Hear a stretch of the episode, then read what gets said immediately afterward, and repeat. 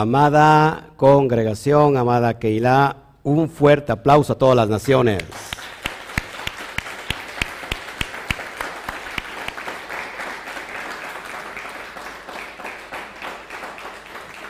Si me pueden checar el audio, por favor, se los voy a agradecer. Los que están, sí, perfecto, todo bien. Si puedes compartir el monitor, hija, para que puedan ver ahí. Bueno, saludamos a todos. La verdad estamos eh, muy emocionados de entregar este capítulo 5 a los hebreos. Vamos a hablar muy profundamente sobre el concepto de Melquisedec. ¿Cuántos están interesados aquí en saber quién es Melquisedec? Y, y, allá en pantalla, del otro lado de la pantalla, bueno, saludamos a todos los estudiantes. Al último vamos a estar contestando, prometo, todos, todos los, los comentarios, las preguntas, los vamos a estar leyendo. Gracias a todos, solamente para que, que no me distraiga yo, pero saludamos a todos, les amamos. Gracias a todos los que están viéndonos vía, vía este, YouTube y Facebook. Como siempre, a todos los que están agregando, por favor, si le pueden poner a la manita de me gusta en YouTube, por favor, para tener más, eh, ¿cómo se llama?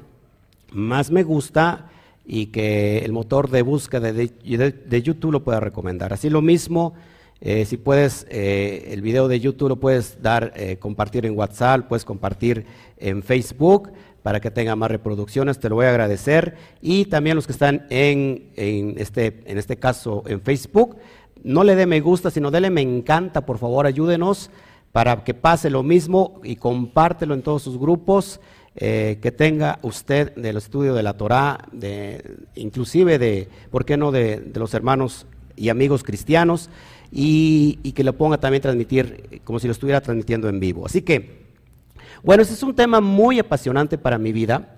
Hace un rato, antes de entrar al aire, les decía yo a toda la comunidad que está aquí presente que es necesario y es importante conocer cuál es la base de nuestro fundamento.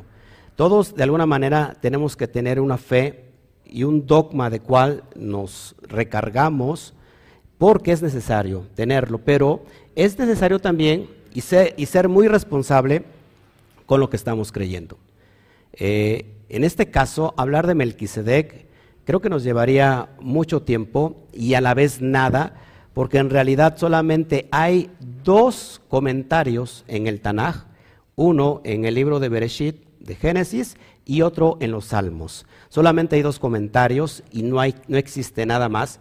Sin embargo, puedo, puedo entrar con, con, esta introducción. Melquisedec será un, un ser angélico, es decir, un ángel, es un ser mitológico, es un, es un ser divino, es un ser humano. ¿Qué es Melquisedec? Y de esto se va a tratar el tema, así que mientras eh, entramos al tema apasionante de este día, ¿por qué no nos, ayudan a orar? Porque recuerden que no hay nada como disponer, disponernos delante de la presencia de Hashem, la presencia divina, Roja Kodesh, y que Él sea quien nos imparta la luz en este bendito día, que es el día del Shabbat. Padre, te damos a ti toda la gloria. Gracias por todo lo que tú haces, por todo lo que vas a hacer. Gracias por la enseñanza, Padre. Gracias por todos los recursos importantes y necesarios que necesitamos para nuestro crecimiento. Te pedimos perdón, Padre, por tanta levadura que de alguna manera Roma arrojó y que fue un puente y un paso para el crecimiento y que todos de alguna manera transitamos por ese medio, los que estamos regresando a esta fe. Y hoy, Padre, nos estamos dando cuenta de todos los errores, eh, que están en Roma, Padre, y que estamos saliendo de ellos. Y que eh, gracias, Padre, por la luz que hoy nos tienes aquí, pero te pido también por aquellos dispersos que todavía están entre los medios cristianos, que así como tuviste paciencia con nosotros, Padre, también te apiades y que ejerzas el gesed, la bondad sobre estos que tienen que llegar, Padre. Hasta que llegue la plenitud de los gentiles, entonces se culminarán todos los recursos necesarios que están eh, intrínsecos en la redención.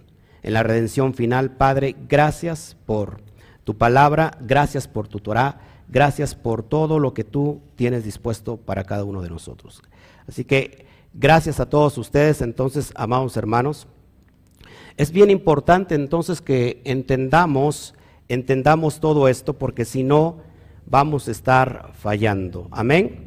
Bueno, eh, ahora sí, vamos a abrir nuestra, nuestro eh, y vamos a dar paso a este precioso estudio que tenemos el día de hoy.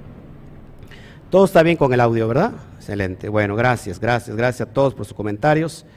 Para que no me, no me distraiga, voy a tratar de irme un poquito rápido, pero también a la vez eh, lento. Y a la vez lento, pero también a la vez rápido.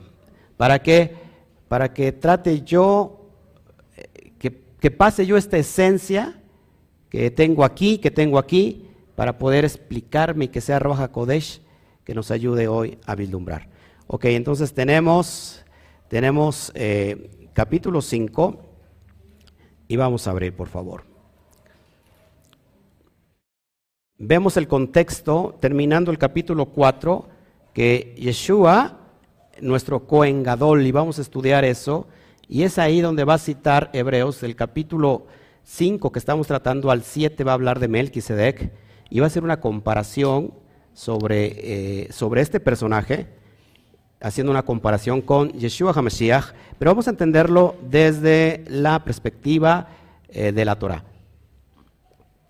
Para eso es necesario ir a la historia, ir al contexto histórico, al contexto geográfico, al contexto cultural, al contexto idiomático para poder entender todos estos recursos que si yo abro de primera mano, si yo abro la, la, Torah, me voy a posicionar aquí, si yo abro la Torah, este, si yo abro la Torah y, soy y, tomo un texto del Nuevo Testamento, de la Brit Hadashah, sin, sin investigar todos los recursos, que tengo que investigar antes de crear una teología, todos esos recursos son necesarios. Y por eso es, responsabilidad no solamente del que enseña, a ver si me sigue, sino también de aquel, de aquel que va aprender. ¿Por qué? Porque en los dos hay responsabilidad.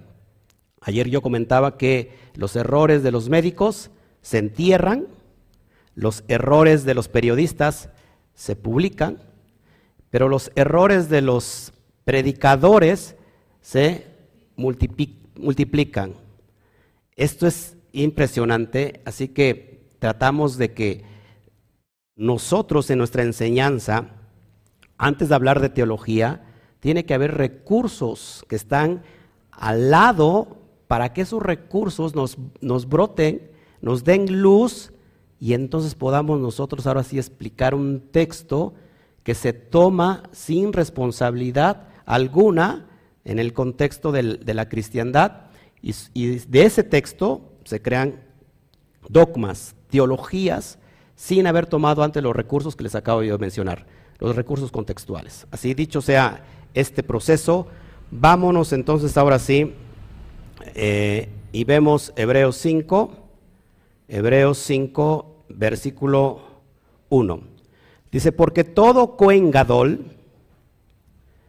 todo sumo sacerdote tomado de entre los hombres, es constituido a favor de los hombres en lo que a Hashem se refiere, en lo que a Elohim se refiere, para que presente ofrendas y sacrificios por los pecados. Si nosotros no entendemos cuáles son los sacrificios, ¿se acuerdan que en el libro de Levíticos hay cinco sacrificios, perdón, cinco ofrendas? Hay una división entre ofrendas obligatorias y otras voluntarias, ¿sí? La ofrenda quemada, las ofrendas de paz, eso, todas esas ofrendas se le llama korbanot. Los korbanot, y si estás interesado en indagar y, en meterte en esta profundidad. Yo no lo quise traer ahora porque voy a hablar de Melquisedec y creo que nos va a llevar un buen tramo. Este, pero métete a la parachá de Vallicrá, de Levítico, la primera, y ahí hablo de los corbanot. Y ahí encontramos que hay cinco ofrendas, cinco ofrendas, pero hay una en específica que se presenta específicamente en el día de Yom Kippur. Me voy a posicionar aquí. En el día de Yom Kippur, ¿y cuál es esta? ¿Se acuerdan cuál es la ofrenda que se, que se, que se presenta, que presenta el Kohen Gadol, el sumo sacerdote delante de la presencia divina en Yom Kippur, el día del perdón, la ofrenda por el pecado? ¿Y cuál es, el, cuál es este pecado? Pecado hatat. El pecado, la ofrenda del pecado hatat, que no es otra cosa sino que la ofrenda por el pecado de ignorancia. ¿Sí? Esto, tenemos que entenderlo muy bien, porque solamente por el, pecado de ignorancia se, eh, se presentaba el Cohen Gadol para hacer expiación por ese pecado en específico. No así por los pecados que son eh, pecado pesha o el pecado abón, que tiene que ver con el pecado de, el primero, el pecado pesha, tiene que ver con el pecado de iniquidad, y el otro tiene que ver, el pecado abón tiene que ver con el pecado de rebeldía. Para esos pecados no existía, ojo aquí, no existía expiación de pecado en el día de Yom Kippur. ¿Sí? Esto es bien importante que lo entendamos porque si no entendemos esos conceptos teológicos que se tienen que entender en Levítico, no vamos a poder entender nada absolutamente de la carta, y mucho menos al autor. A ver, ¿quiénes son los que reciben la carta? Eso es bien importante que lo entendamos. Los que reciben la carta no son otros más que personas que conocen los asuntos levíticos, personas que conocen los asuntos de la Torah, porque son hebreos o son judíos. Todos aquí es para el pueblo judío, para un pueblo que está informado, para una gente para un estadio que está informado y es conocedor de todo lo que tiene que ver con los corbanot. ¿Por qué es conocedor? Porque son muy estudiosos.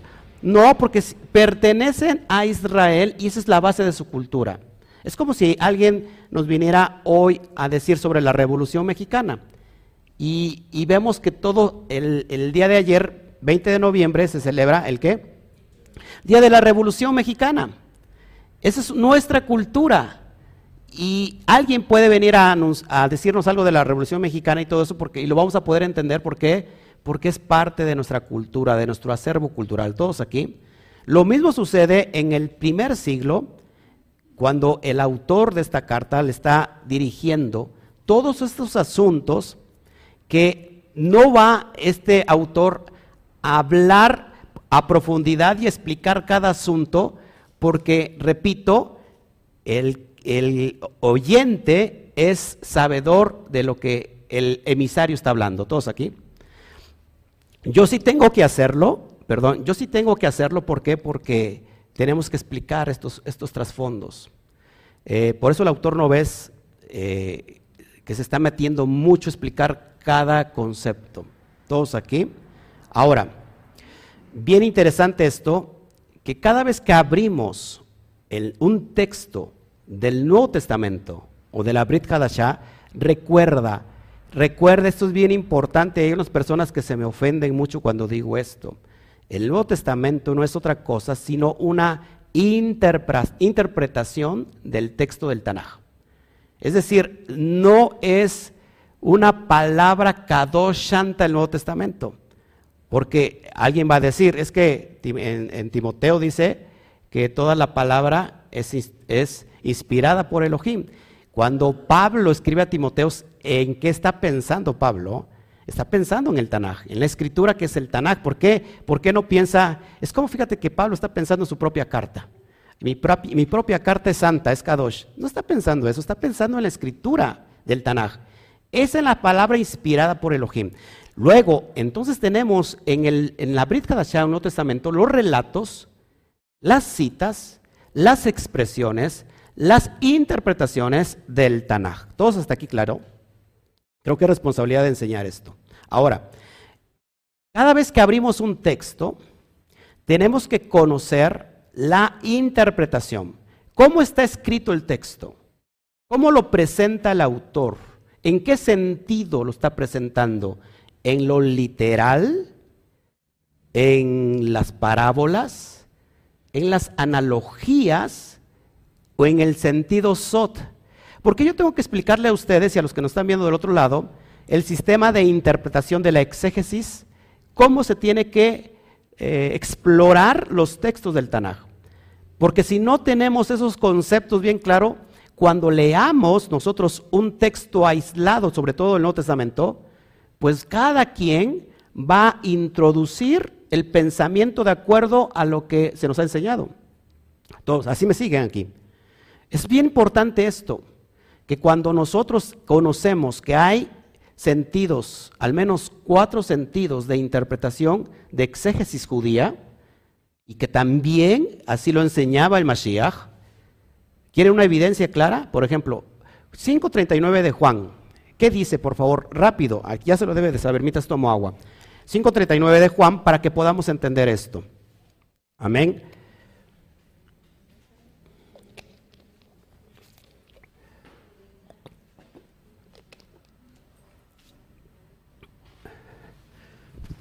¿Ya lo tienen? escudriñad las escrituras, porque os parece que en ella tenéis la vida eterna. Y ellas son las que dan testimonio de mí. Ojo aquí, la palabra escudriñad en el hebreo es dirshu. Dirshu. Y dirshu viene del término derash. Derash, ojo aquí, es un sistema, es un nivel del sistema Pardes. ¿Se acuerdan del sistema Pardes? Peshat, ¿qué más? Remes, ¿qué más? Derash y Sot. Cuatro, niveles, al menos. Los sabios dicen que hay cinco todavía.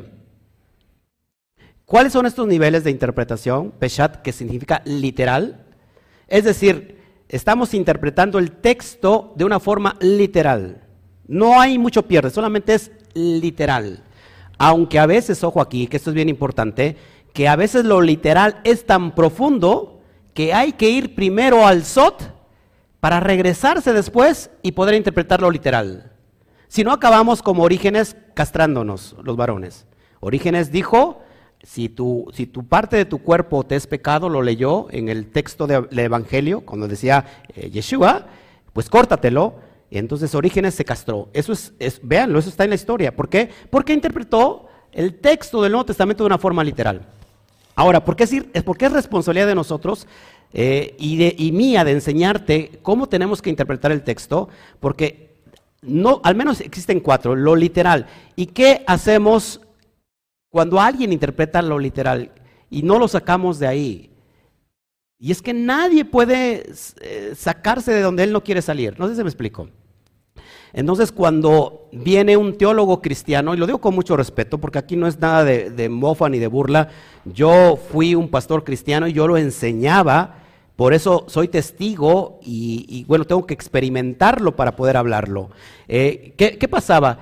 Que sacábamos un texto y lo, leíamos literalmente sin ver todo el contexto histórico, cultural, geográfico, literario, eh, filosófico, teológico, político, y entonces interpretábamos de una forma literal.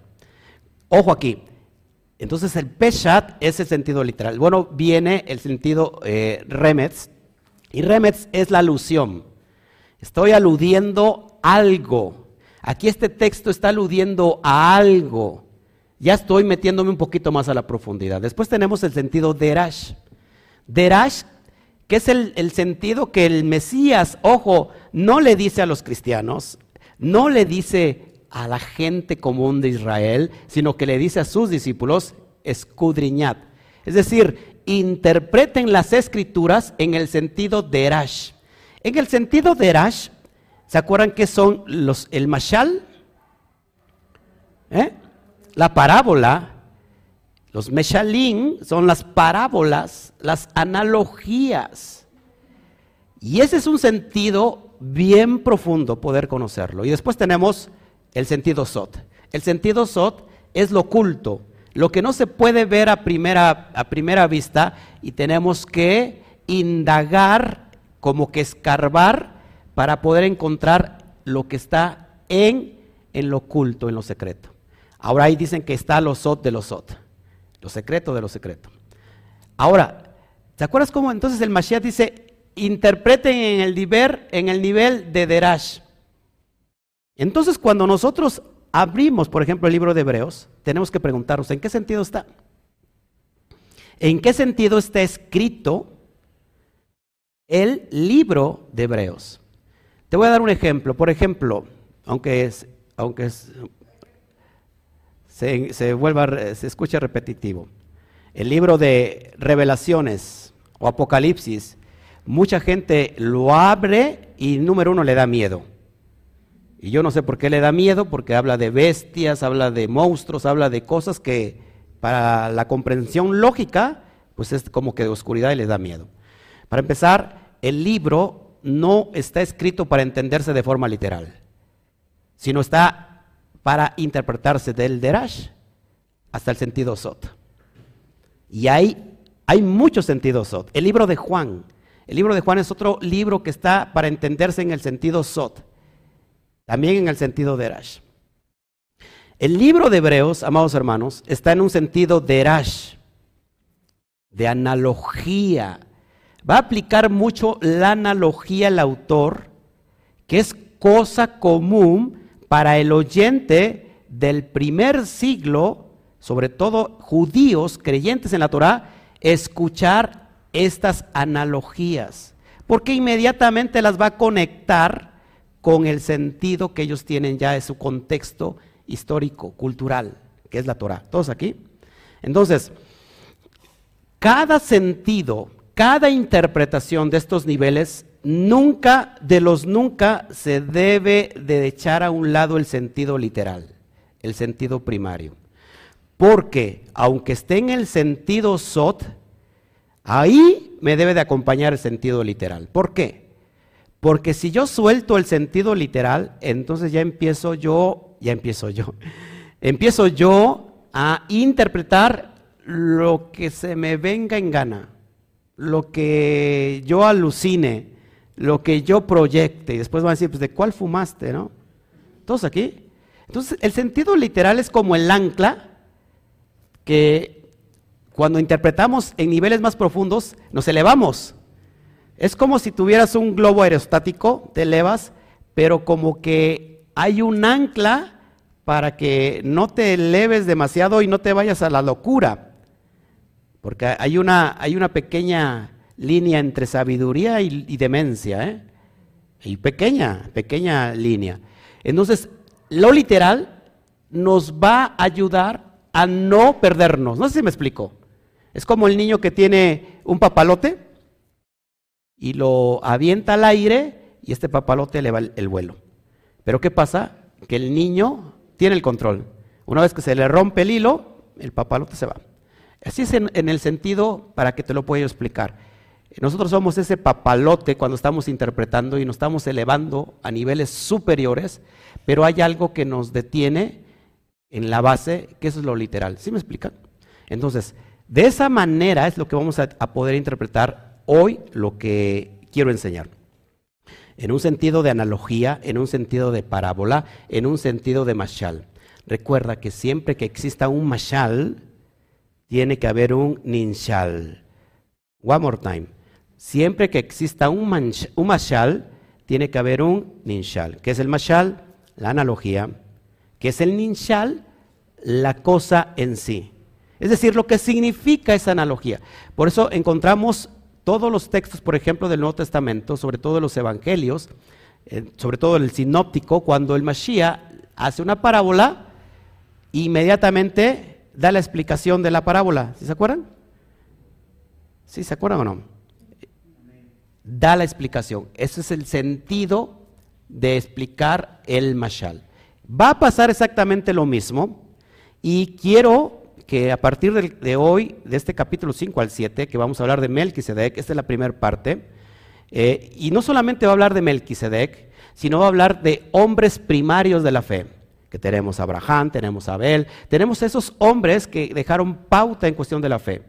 Y es por eso que eh, el autor va a intentar conectar, ojo aquí, no al Mashiach, porque el término Mashiach es tan claro para el judaísmo que no hay necesidad de explicarlo porque todo mundo cree en el Mashiach.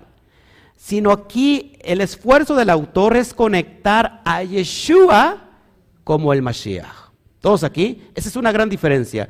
No va a tratar de conectar al Mashiach, porque el Mashiach es un término, nuevamente, que es comprendido en el judaísmo, sino que va a tratar de conectar a Yeshua como el Mashiach de Israel, como el Mesías, como el elegido, el ungido de Israel.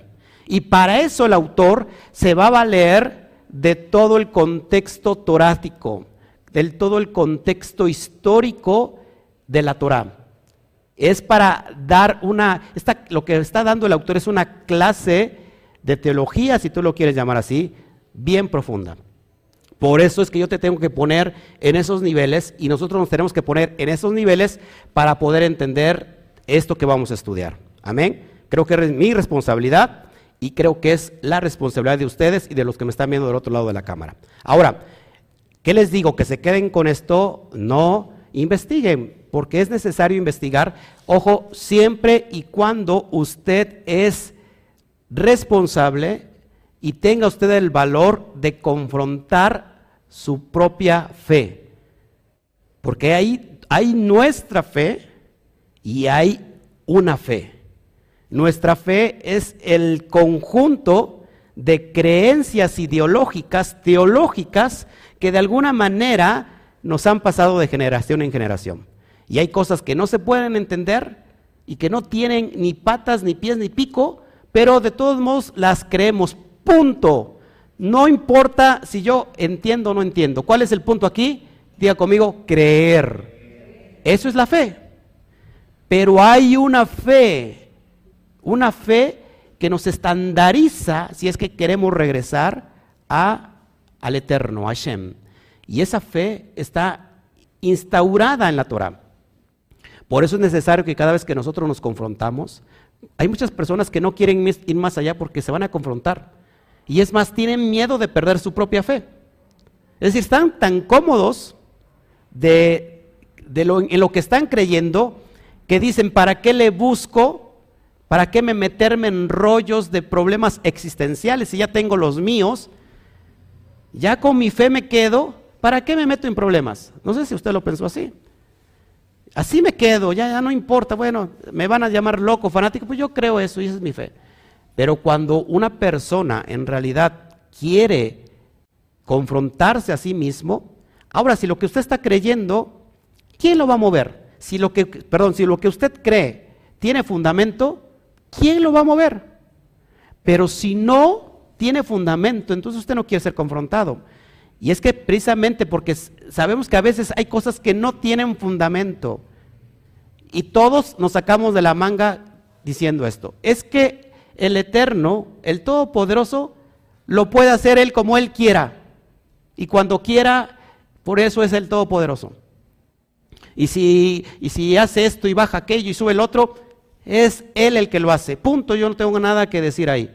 Pero en realidad es que el Eterno dejó algo escrito. Y que en esa escritura no se puede contradecir. No sé si me explico. Es decir, que todo el texto del Nuevo Testamento tiene que cuadrar. Ojo aquí, porque es una interpretación del Tanaj. Cuando no cuadra, ojo, cuando no cuadra, es que entonces hay una interpolación. ¿Qué es una interpolación? Un texto que se aplicó eh, eh, tardíamente. Es decir, que no estaba en el original. ¿Por qué? Porque, bueno, es necesario que los copistas, era importantísimo que la ideología que ellos habían creado, era necesario que se sustentara. Tenemos el caso de Primera de Juan, donde dice, tres dan testimonio en el cielo, el Padre, el Verbo y el Espíritu Santo. Eso no existe. Es una interpolación tardía de quién? Pues sin duda del cristianismo para meter la ideología de qué? De la Trinidad. El texto de Mateo, cuando dice en Mateo 26 creo, cuando dice vayan y hagan discípulos a las naciones, bautizándolas en el nombre del Padre, del Hijo y del Espíritu Santo, no existe. Es una interpolación tardía. Y tenemos que, reconocerlo así. Ahora, si después de... Porque eso es histórico, eso está. Pero si después de que lo hemos descubierto y te lo, te y te lo han enseñado y tú dices, no, no, pero yo quiero creer, aunque fue, aunque no exista, aunque fue interpolado, aunque no sea el texto original, de todas maneras yo lo creo así. ¿Qué podemos hacer ahí? Nada. Pero por eso entonces yo me voy a quedar así. Yo tengo que seguir eh, respondiendo eh, de una manera, eh, ¿cómo se puede decir? Muy responsable. Seguimos. Verso 2. Dice así, para que se muestre pacientemente con los ignorantes y extraviados, puesto que él también está rodeado de debilidad. El autor está haciendo una analogía entre el Cohen Gadol, que entraba una vez al año, en favor no solamente de él, de su familia inmediata y de todo, para todo el pueblo de Israel. Por eso Tenía eh, él siempre en el pectoral, acuerdan que tenían 12 piedras representando las 12 tribus de Israel. Y bueno, solamente en Yom Kippur, cuando entraba al lugar Kadosh Kadoshin, se quitaba de las prendas eh, donde eran de gala y se quedaba con cuatro prendas que son las prendas blancas de lino. Y era en favor de presentar esa, eh, esa acción de recibir gracias durante todo un año para todo el pueblo de Israel. Y era donde se mataba los dos chivos, uno para Sasel y otro para Hashem, y también se, presentaba una ofrenda quemada completamente para, los pecados de Hatat. Todos aquí. Y él está, el autor está haciendo una conexión entre el Cohen Gadol, que ministró en el templo, y por qué digo que ministró, porque en el primer siglo, ya esto para el año 70, 70 perdón, creo, quiero entender que ya no estaba el templo levantado. El segundo templo ya había sido destruido por Adriano. ¿Todos aquí? Quemado por Adriano. Ahora, ojo aquí.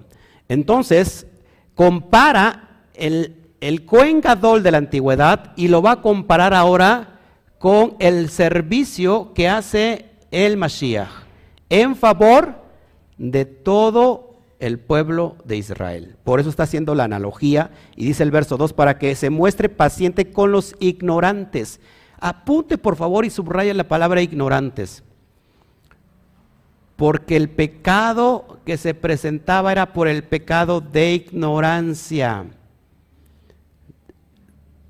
para que se muestre paciente, ojo, con los ignorantes, no con los rebeldes, ni con los que están en iniquidad, sino para los ignorantes, es decir, para los que cometían pecados por ignorancia, porque ignoraban, cometían un pecado. No sé si me estoy explicando. Por eso Yeshua, cuando es levantado en ese madero, dice, perdónalos porque no saben lo que hacen. Pecado de ignorancia, hatat. Dice, y extraviados, puesto que él también está rodeado de debilidad. ¿Quién está rodeado de debilidad? El Cohen. El Cohen. El Cohen Gadol, el sumo sacerdote hombre. Vamos a entender esto. hasta aquí. ¿Está quedando claro? ¿Ustedes creen que el Mashiach no tuvo debilidad? ¿Que Yeshua?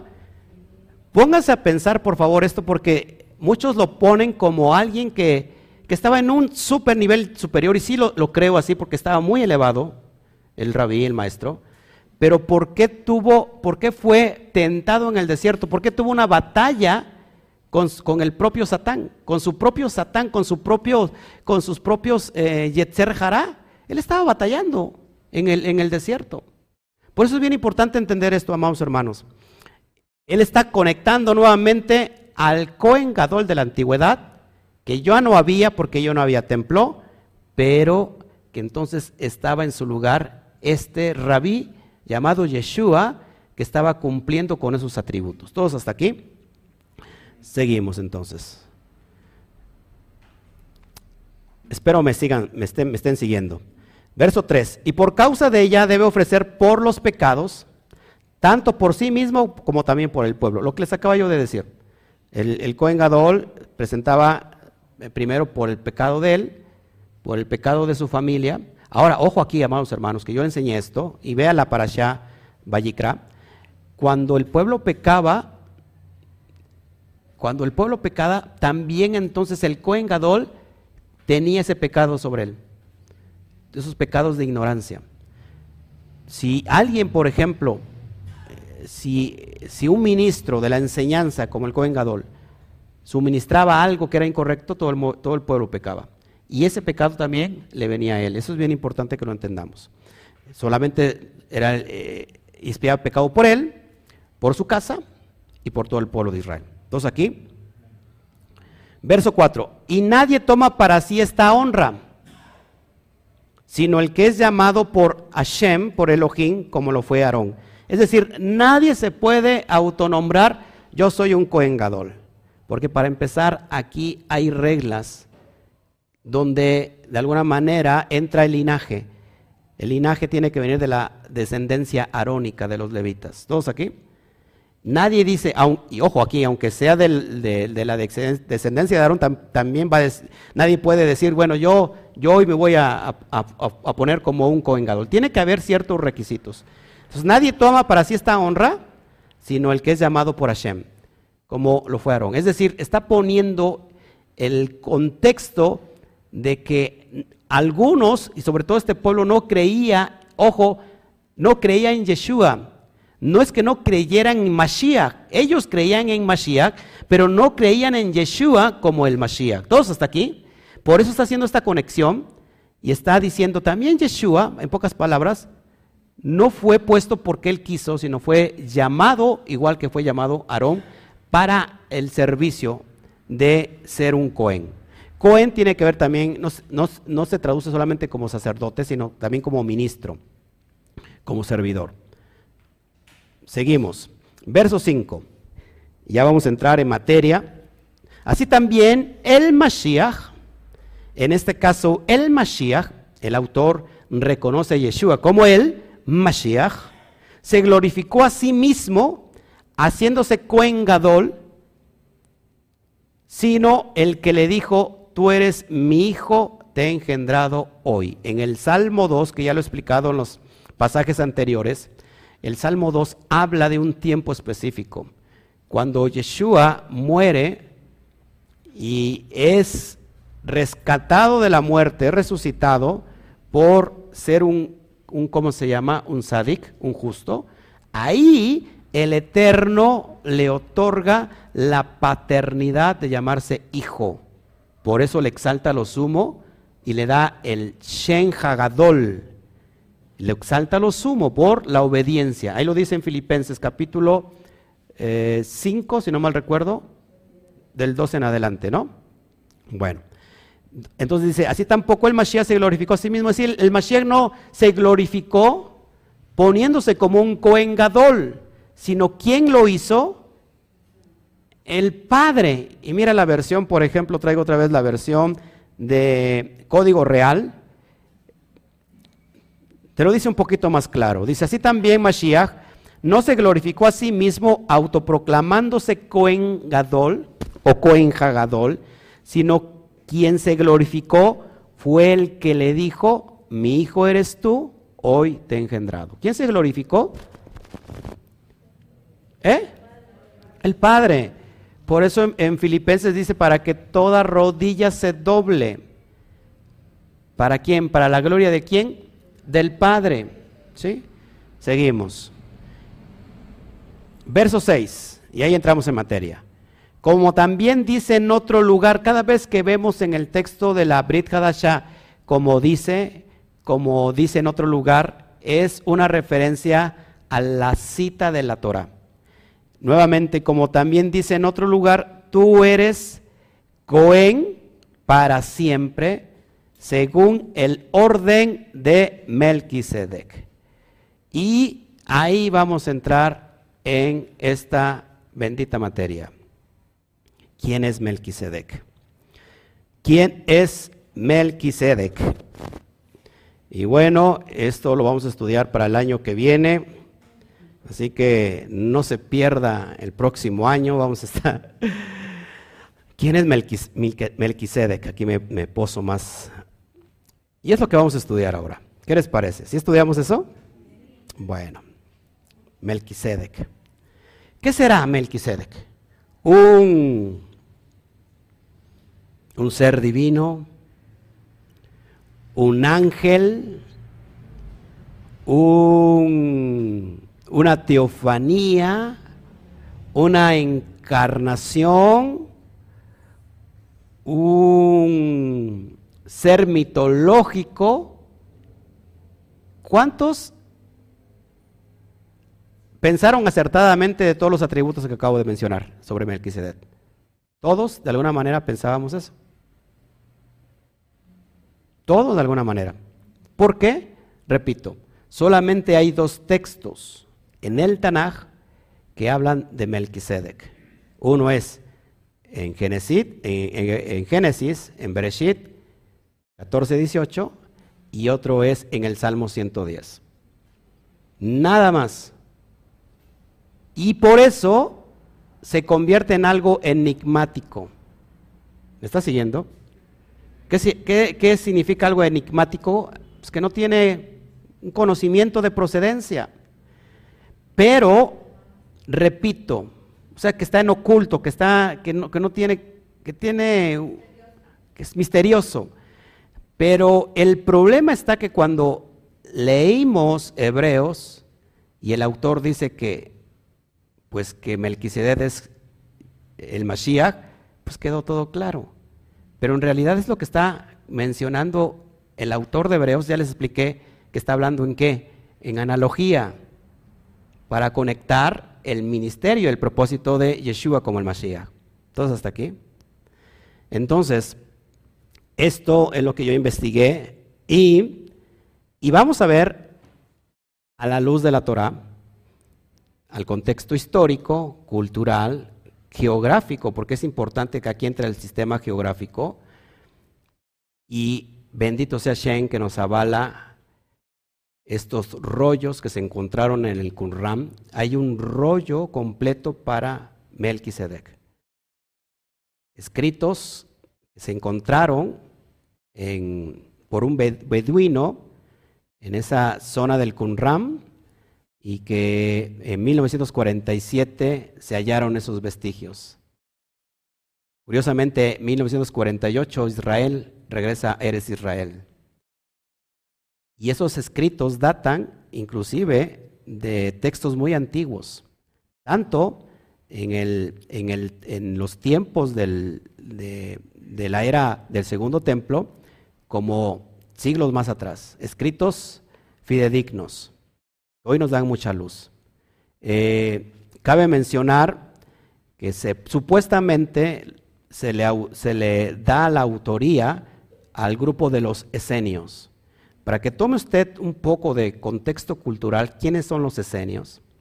Se dice que en el tiempo de la, de la, del, de la, ¿cómo se llama?, de la oligarquía, sobre todo de la, de la independencia, o no independencia, sino más bien de la asimilación eh, greco-romana, llega un tiempo que los verdaderos, ojo aquí, cuanín, levitas, llegan un tiempo de hartazgo de ver que Jerusalén, de ver que Israel, de ver que Judea se ha asimilado a tal grado con el helenismo que ya no hay diferencia. Entra lo que el Mashiach dijo también, el celo por la casa de Hashem me consume. Estos Juanín, que son rechazados por la crema innata de la sociedad que se va a dar en Israel, que eran los saduceos, para que me entiendas quiénes son los saduceos. Los saduceos son los que ponen los macabeos, una vez que ellos recuperan el templo de las manos de quién? De, ¿se acuerdan? ¿Eh? Exactamente, Antíoco Epífanes. Epífanes, ¿saben qué significa Epífanes? Manifestación de Zeus, porque él mismo se creía como el dios Zeus. ¿Se acuerdan que hay una profecía de Daniel donde dice que la abominación desoladora cuando se siente, eh, se siente en el templo? Bueno, eso se cumplió primero con Antíoco Epifanés. ¿Quiénes rescatan esto? El grupo de los macabeos. ¿Ok? Los macabeos, cuando recuperan el templo, esto lo voy a explicar bien, porque hay, hay prisa o no, ¿Tienen, quieren entender bien esto.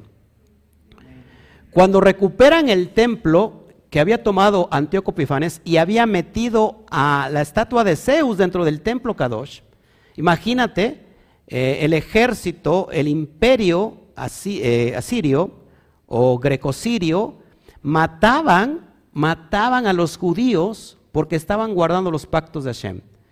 Aquellos que guardaban Shabbat. Y está escrito en el libro de, los Macabeos. Es un libro que es completamente histórico y es verdadero. Que no haya entrado en el canon que nosotros tenemos, le voy a explicar por qué. A ver si no me hago bolas. A ver. Entonces, los Macabeos llegaron al hartazgo porque su pueblo estaba siendo masacrado. Eh, relata ahí el texto histórico de los Macabeos que el rey había mandado a que todo judío que guardara el día Shabbat tiene que ser acribillado. Que las, las, las, los padres que hicieran la circuncisión a sus hijos al octavo día, tanto los niños como los padres estaban colgados en los caminos de Israel. Esto es real.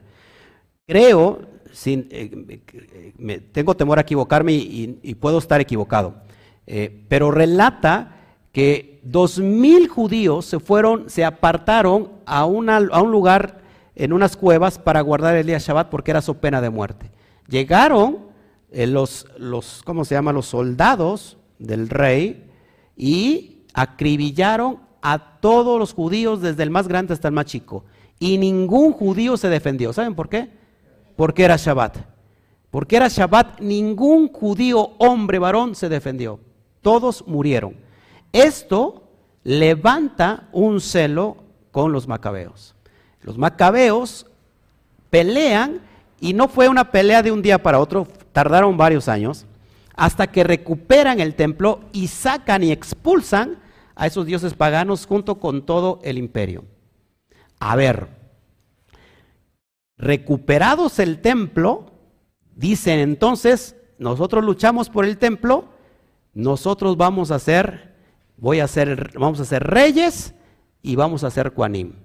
El problema con los macabeos que no tenían descendencia judía, es decir, no venían de Judá, no, tenían, tenían descendencia de David Melech y tampoco arónica. Eran israelitas, pero no tenían esas, esa, esa, ¿cómo se llama? Esa línea genética que es exclusiva para el rey, para el monarca y para los levitas. Entonces se opusieron, por supuesto, ¿quién? Los levitas. Y dijeron, no, nosotros tenemos que dar el servicio al templo, ¿por qué? Porque así está estipulado. Así se le dio la orden, la promesa a Aarón, que de él sería permanente el servicio de toda su descendencia de Aarón para el templo. Al, decir los macabeos, no, pues yo, nosotros peleamos, ¿cómo te vamos a dejar esto? Ah, pues no, no necesitamos de ustedes. Nosotros levantamos nuestro monarca y ponemos nuestros propios Juanim. Estos, amados hermanos, son, en pocas palabras, los saduceos. ¿Qué hacen los levitas? son perseguidos y algunos son asesinados. El remanente que queda, ojo aquí, son los que huyen a las montañas, al Qumram. Y esa, esa eh, ¿cómo se llama? Paulatinamente esos levitas o esos cuanín se convierten en los esenios. ¿Sí? ¿Todos aquí? Por eso es bien importante que cuando hablamos del Qumram, esos escritos que tenemos son de primera mano que no están leudados ni contagiados de la asimilación. Y es eso lo que, hoy da luz a muchas cosas que no podemos entender. Todos hasta aquí estamos, están siguiendo. Ok, ayer, ayer hablábamos de los niveles, ¿no? De los grupos. tenemos los esenios, que eran literales, perdón, tenemos los, los saduceos, que eran literales, no creían más que en los cinco libros de, de la Torah y eran literales. Después tenemos los fariseos, los parushim, eh, tenemos los esenios y tenemos los celotes, los nacionalistas peligrosos. Por eso es bien importante que vayamos entendiendo todo esto. Ahora, vamos entonces a meternos en materia y vamos a ahondar un poquito. ¿Quién es Melquisedec? ¿Quién es Melquisedec? ¿Y quién es Melquisedec? ¿Y quién es Melquisedec? Bueno, en realidad es Malki Sedek. y viene de dos palabras y lo va a ver en pantalla. Malquisedec o Melquisedec. El nombre hebreo significa mi rey es justicia. Viene de dos palabras, Melech Sadik. Y aparece primero en Génesis 14, 18, Bereshit, como Cohen, como sacerdote del Elión. La palabra en hebreo el Elión significa Elohim altísimo. Y también es considerado rey de Salem o de Shalem, identificado con Jerusalén, que eso lo vemos más adelante en el texto 7 del 1 al 4. Pero en el judaísmo, ojo aquí, la realeza y el sacerdocio estaban separados, ¿se acuerdan? Una cosa era la línea davídica, que comprendía el, el, el, el sacerdocio, el, servicio, y otros eran, este, perdón, la, línea davídica, porque no sé por qué me, me, equivoqué, la línea davídica era para los monarcas, la monarquía, todos aquí, que la promesa es por siempre, ¿ok? Y que hoy por eso creemos en, en, en Yeshua, porque desciende de David. Y tenemos la descendencia arónica para qué? Para los ministros, para el templo. ¿Todos aquí? Ok, vamos a citar el primer texto que ves en amarillo, Génesis 14, 18 o Bereshit. Al último voy a contestar las preguntas, por favor, y me van a ayudar. Así que comparta, por favor, ya que me está viendo. Si puede, por favor, darle me gusta al, en YouTube, le puedes marcar, por favor, me gusta y lo puedes compartir. Te lo voy a agradecer. Eh, por WhatsApp, por YouTube, eh, por Facebook, perdón, por tus redes sociales, por favor, pero dale me gusta. Y los que están viendo en Facebook, por favor, no le des me gusta, dale me encanta, dale el corazón, es me encanta. Y también compártelo, por favor, es un tema bien importante. Lo cito. Y Malquisedec, rey de Shalem, sacó pan y vino, y él era ministro del Elohim Supremo del Altísimo. Lo bendijo y dijo, bendito es Abraham para el Elohim Supremo, amo de los cielos y de la tierra, y bendito es el Elohim Supremo que entregó a tus enemigos en tus manos. Y Abraham le dio el diezmo de todo. Eso es lo que tenemos, ojo, exclusivamente en el texto del Génesis. Es el único texto de Melquisedec. ¿Por qué pensamos que Melquisedec es ahí Yeshua que se aparece? Precisamente por un texto mal interpretado de el libro que estamos estudiando de Hebreos. Porque Hebreos dice que no tiene genealogía, no tiene principio y fin. Entonces se ve como un ser que aparte es eterno. Pero leo nuevamente el texto para que lo vayamos entendiendo. Dice así, y Malquisedec, rey de Salem, sacó pan y vino, y él era ministro del Elohim Supremo. Lo bendijo y dijo, bendito es Abraham para el Elohim Supremo, amo de los cielos y de la tierra, y bendito es el Elohim Supremo que entregó a tus enemigos en tus manos, y Abraham le dio el diezmo de, todo, el maser. Ahorita explico eso, por favor. Sigamos entendiendo esto. Pero ¿quién era Melquisedec? ¿Quién era Malquisedec? Esa es la pregunta que debe de saltar y que nos debe de interesar en este momento. ¿Quién era Malquisedec? Según la tradición rabínica, ¿y por qué tengo que traer según la tradición rabínica? Porque tengo que entender el contexto cultural. Luego de haber estudiado el contexto cultural, eh, nos puede dar referencia Muchos dirán, pero esos son eh, midrash, son interpretaciones rabínicas. Bueno, creo que ellos han estado acercados más que nosotros, ¿no? Pero no me voy a quedar con eso. Después vamos a, irnos al Qumran. ¿Qué les parece? ¿Ok? Entonces, según la tradición rabínica, es decir, Rashi, todos conocen a Rashi, hay un midrash agádico que dice que Malquisedec era Shem, el hijo de Noah. ¿Cuántos habían escuchado esto? Que Malquisedec no era un ser mítico, ni divino, ni angélico, sino que era Shem, uno de los hijos de Noah. Eso es bien importante que lo podamos entender. ¿Sabe que los padres, los sacerdotes católicos saben quién es Melquisedec? Ellos lo conocen. Hay un judío que estaba escuchando su testimonio que explica, explica de todo esto. Dice que tiene un, tiene un amigo en el trabajo que es cristiano o católico cristiano y le dice, ¿quién es Melquisedec?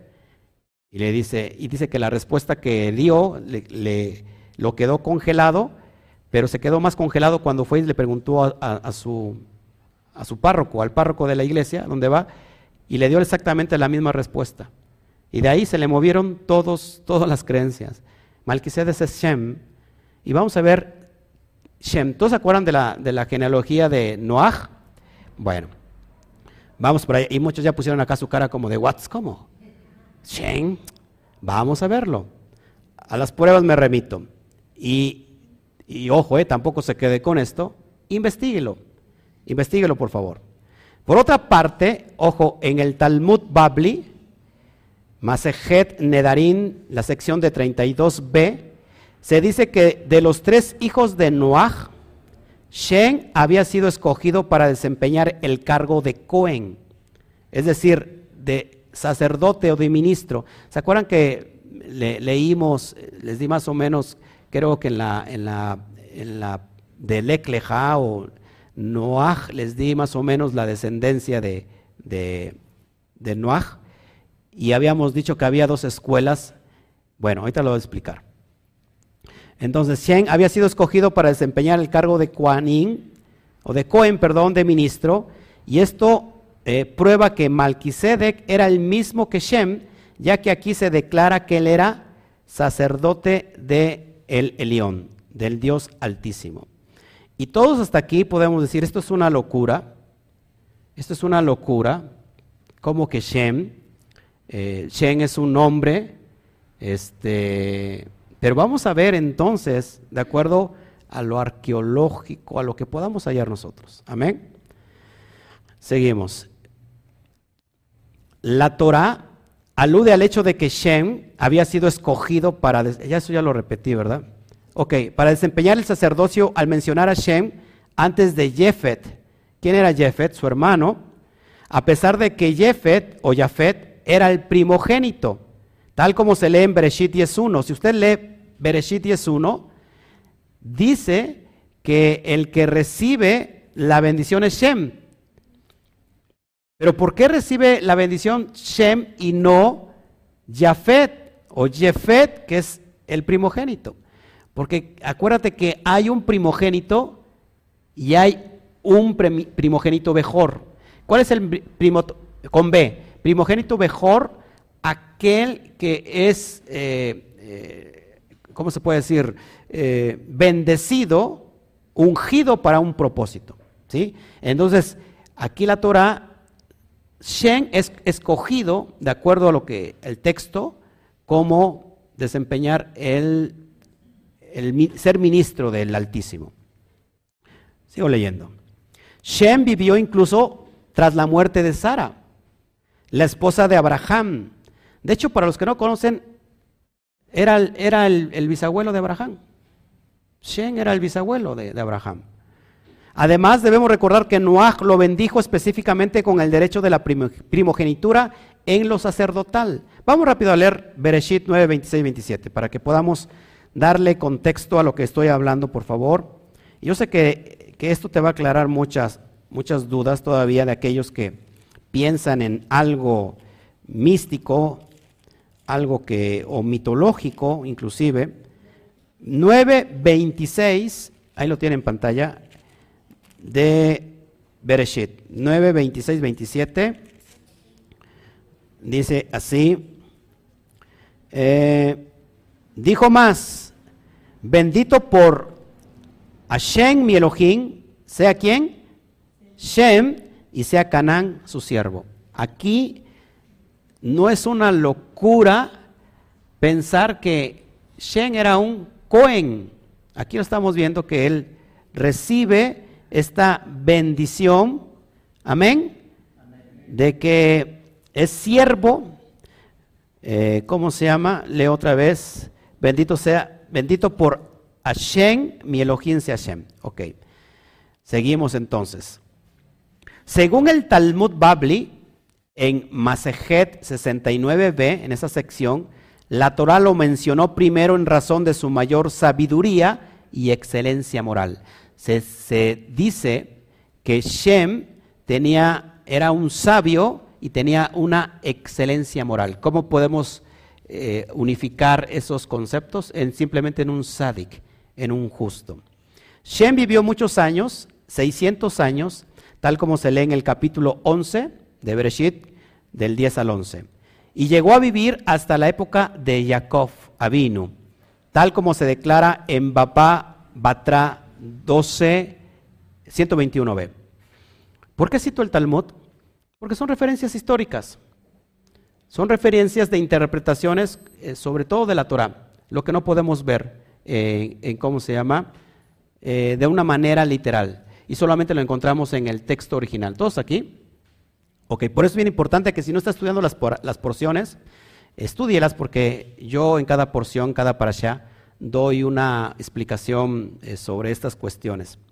Seguimos entonces. Todos los pueblos del mundo siempre han tenido sacerdotes y que se dedicaban al culto de los dioses paganos, que no eran sino representantes de las diversas fuerzas naturales o espirituales que regulan el mundo.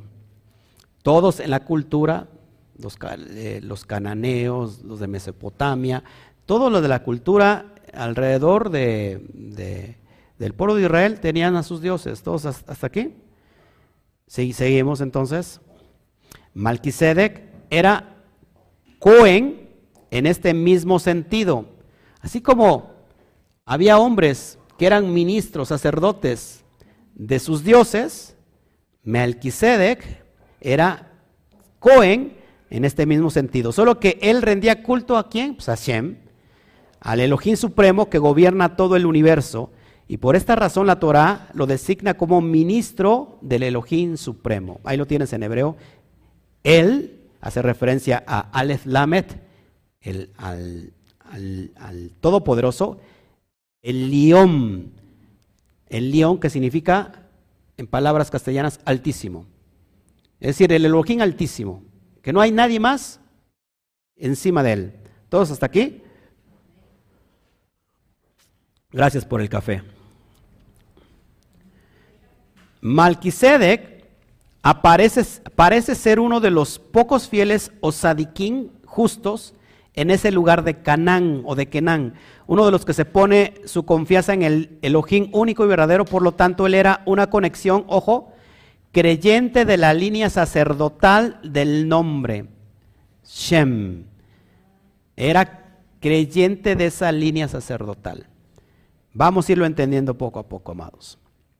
Al mencionar este nombre, la Torah quiere indicar que Malquisedec rendía culto a la fuerza más poderosa y suprema de todas las demás fuerzas que hay en el mundo, a pesar de que de no haber mencionado al Eterno por el nombre de Ya o Yuhet Batkei.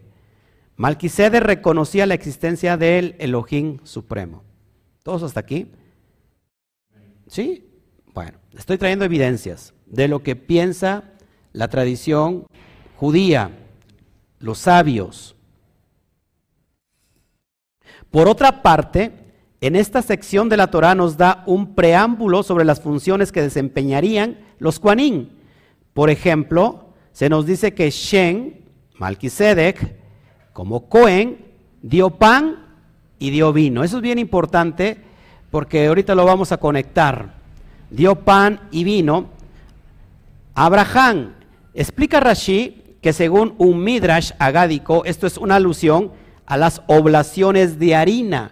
¿Se acuerdan que dentro de, de, las, eh, de los korbanot que se ofrecían en Levítico, uno eran los meshalín, perdón, las ofrendas de paz? ¿Sí? ¿Se acuerdan? Las ofrendas de paz que eran oblaciones. Entonces, eh, esto hace alusión a las oblaciones de harina y las libaciones de vino que en ese lugar ofrecieron los descendientes de Abraham Explica el Midrash Bereshit Rabá 43.5 que Malquisedec es descrito como rey de Shalem. Ojo aquí. Y ahorita vamos a entrarnos un poquito al contexto geográfico. ¿Qué significa el pan y el vino? ¿Qué significa el pan y vida en el contexto geográfico? Porque nosotros empezamos inmediatamente cuando eh, pensamos en pan y vino, pensamos inmediatamente en Yeshua. Porque esto mismo ofreció a sus discípulos y los bendijo. Y mucha gente se toma de ese texto para decir, ah, mira, él es Melquisedec, porque él también ofreció pan y vino y los bendijo. Vamos a ver qué significa todo esto. Seguimos. ¿Están, ¿Están, interesados o no? ¿O le paramos? Bueno, según una vieja tradición, Shalem, así como se ve en el hebreo Shalem, es el nombre del sitio que más tarde sería llamado Jerusalén. En pocas palabras, Jerusalén.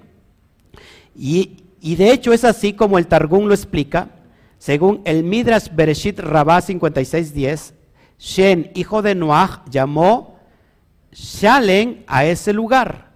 Abraham vino por su parte le dio el nombre de Jireh, y eso lo vemos en el capítulo 22, 14. Vamos a leerlo rápido, 22, 14 de, de Bereshit, para que vean cómo él nombra ese mismo lugar que, que Shen le llamó Shalem, Noach lo nombra Jireh. 22.14 del libro de Génesis sobre Shit. Y llamó a Abraham el nombre de aquel lugar, Yud Hei Bather, Yud Hei Bathei, perdón, Jireh, que Jireh significa proveerá. Entonces, si yo uno los dos contextos, Shalem y Jireh, sería un nombre compuesto de estas palabras Jerusalén. Jerusalén, en pocas palabras, ¿sale? Vamos entendiendo los contextos geográficos. Otra característica vinculada con el sacerdocio de los descendientes de Abraham Avinu en esta sección de la Torah es sobre la referencia que Abraham dio el diezmo de todo, el maser. Según Rashi, Abraham le dio el diezmo de todo lo, que poseía porque Malquisedec, era Cohen. Esto no viene exclusivamente a partir de las, de, las posturas levíticas de dar el maser. Esto no solamente lo tiene, ojo, la cultura eh, eh, Israel, sino todas las culturas de Medio Oriente, sobre todo los del desierto, que todos daban su maser, daban su, su, el 10% de lo que de lo que poseían. Máximo cuando alguien había, alguien había ido a una guerra, eh, normalmente estos entregaban al rey el maser de todo lo que habían eh, conquistado. De hecho, David, acuérdense que David fue, fue contratado por los filisteos estando, cuando estaba huyendo de, de cómo se llama, de Shaul, y él entregó también los, los, los diezmos al rey porque estaba viviendo en su, en su área geográfica. Seguimos. Otra referencia que se tiene de Malquisedec es en el libro de Tejilín. Y vamos para allá porque eso es bien importante, que Tejilín es Salmos, en donde se le toma como referencia para referirse al monarca David y su dinastía por ello en el capítulo 110, versículo 4 dice así, y ahí vamos metiéndonos en materia. El Eterno ha jurado y no se arrepentirá. Tú eres sacerdote por siempre, como lo fue Malquisedec. Voy a leerlo en mi versión que tengo en Reina Valera, si me lo permite, por favor.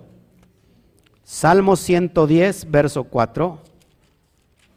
Lo voy a leer en, en, esta versión para mirar cómo dice ahí. Para ver cómo dice ahí. Salmo 110. Ay, ay, ay. Juró Adonai y no se arrepentirá. Tú eres sacerdote para siempre según el orden de Melquisedec. Según el orden. Y vamos a entender cuando vamos al original hebreo, nos vamos a dar cuenta que hay palabras que cuando se cambian, se cambia todo el, contexto, todo el significado, por una sola palabra, ahí te lo vamos a entender. Repito nuevamente, El Eterno ha jurado y no se arrepentirá. Tú eres un sacerdote, un Cohen, para siempre como lo fue Malquisedec. Aquí se está refiriendo a David Melech.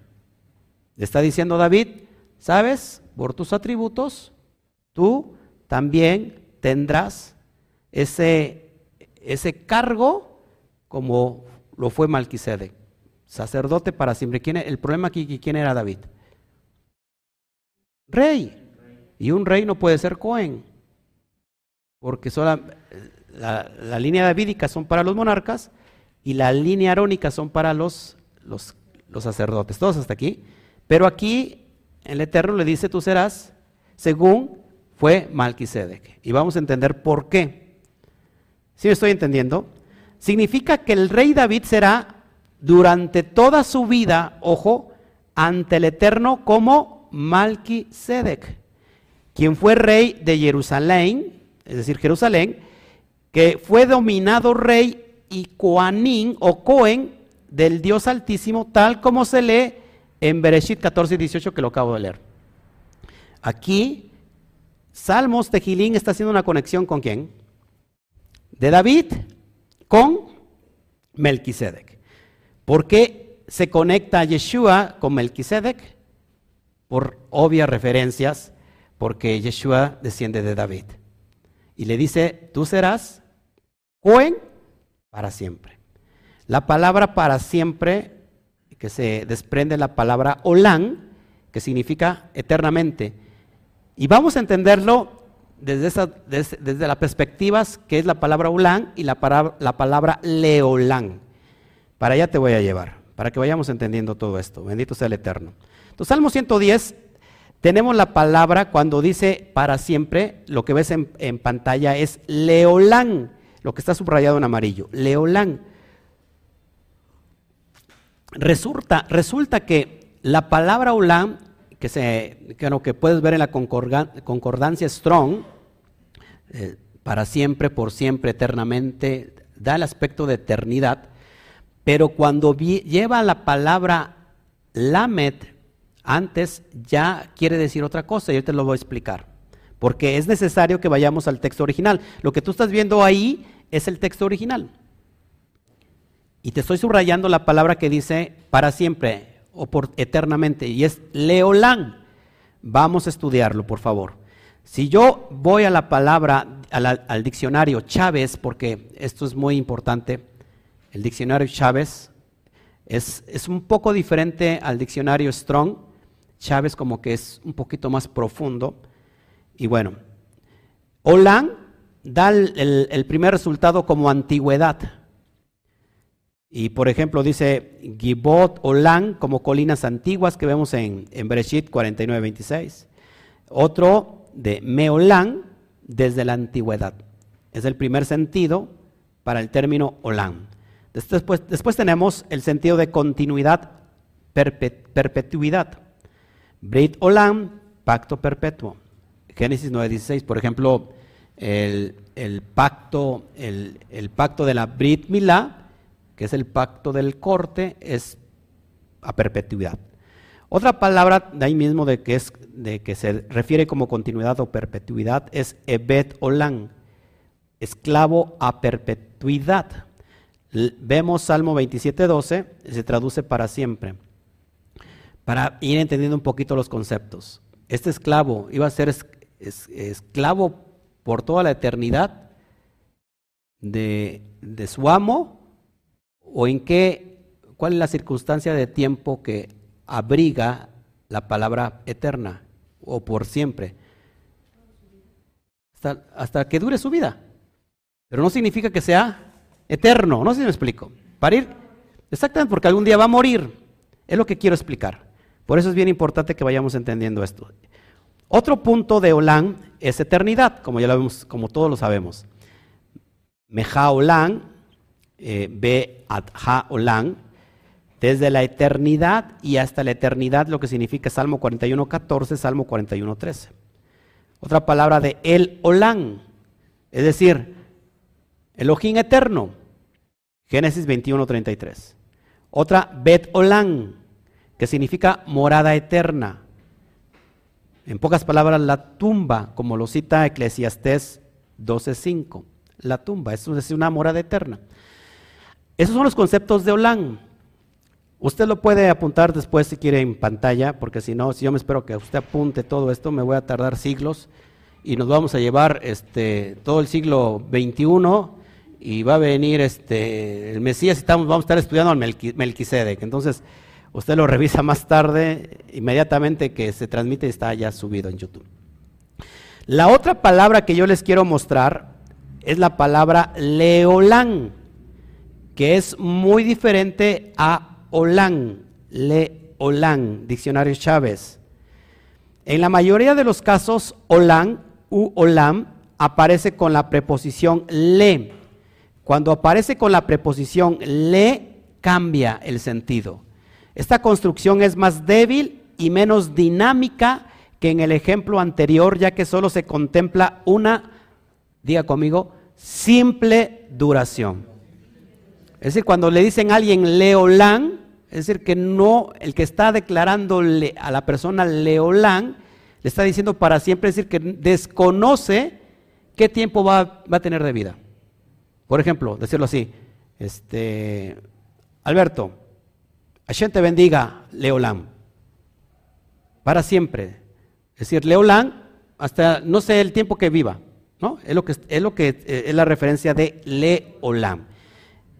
Toda su vida, es el tiempo que puede vivir 100 años, como, como Abraham Avinu, qué sé yo, tiene 99, yo creo que si llega a los 100.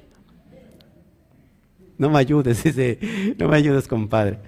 Seguimos. Ojo aquí, en Éxodo 21.6, la frase leolán significa para toda la vida, lo que te acabo de explicar. El tiempo que dure tu vida. Entonces su amo lo acercará, fíjate lo que dice, su amo lo acercará ante los jueces lo acercará a la puerta, al poste de la puerta y le horadará la oreja con una lesna y, ojo, le servirá leolán, le servirá para siempre.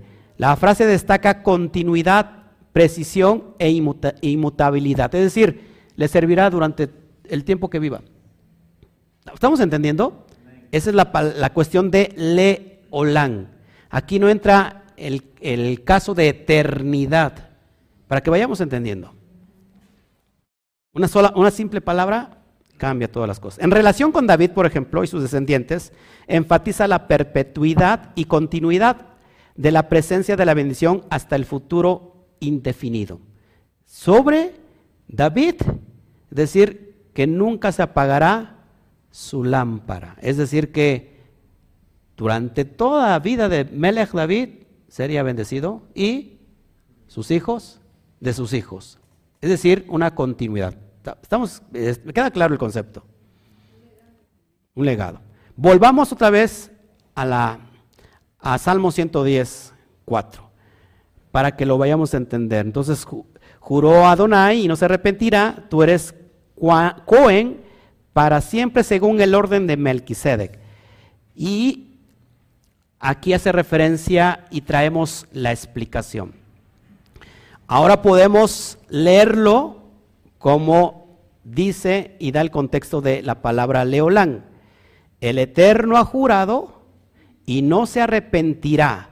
Tú eres un Cohen permanente, vitalicio, como lo fue, según hablé de Malki Sedek. ¿Estamos aquí claros? ¿Qué él está diciendo a David, que va a ser bendecido según como él mismo bendijo a, en este caso, Melquisedec. Va a ser permanente, va a ser vitalicio. Tú eres Cohen como yo lo hice con, en este caso, con Melquisedec. ¿Todos aquí estamos entendiendo?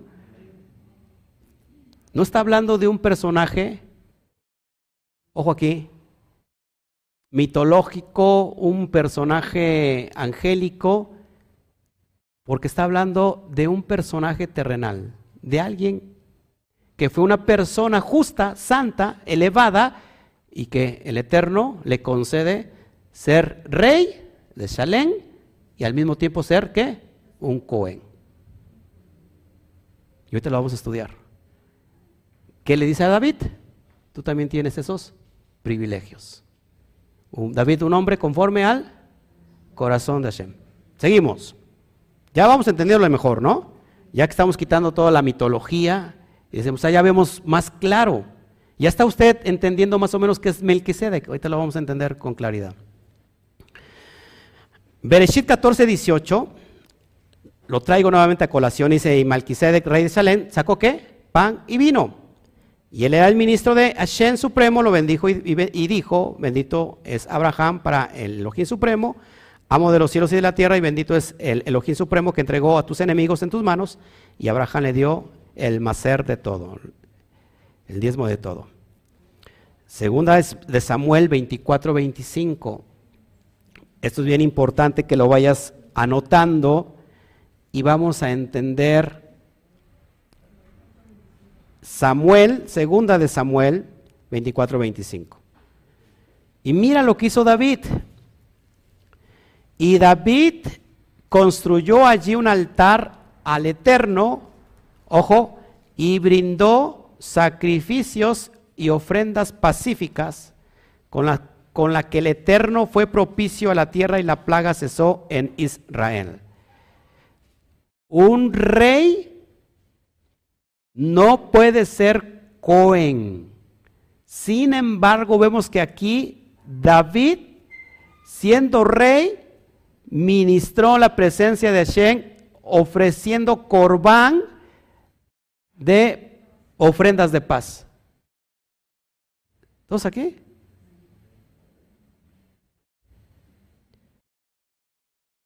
¿Sí, todos aquí? Shelamín, las ofrendas de paz.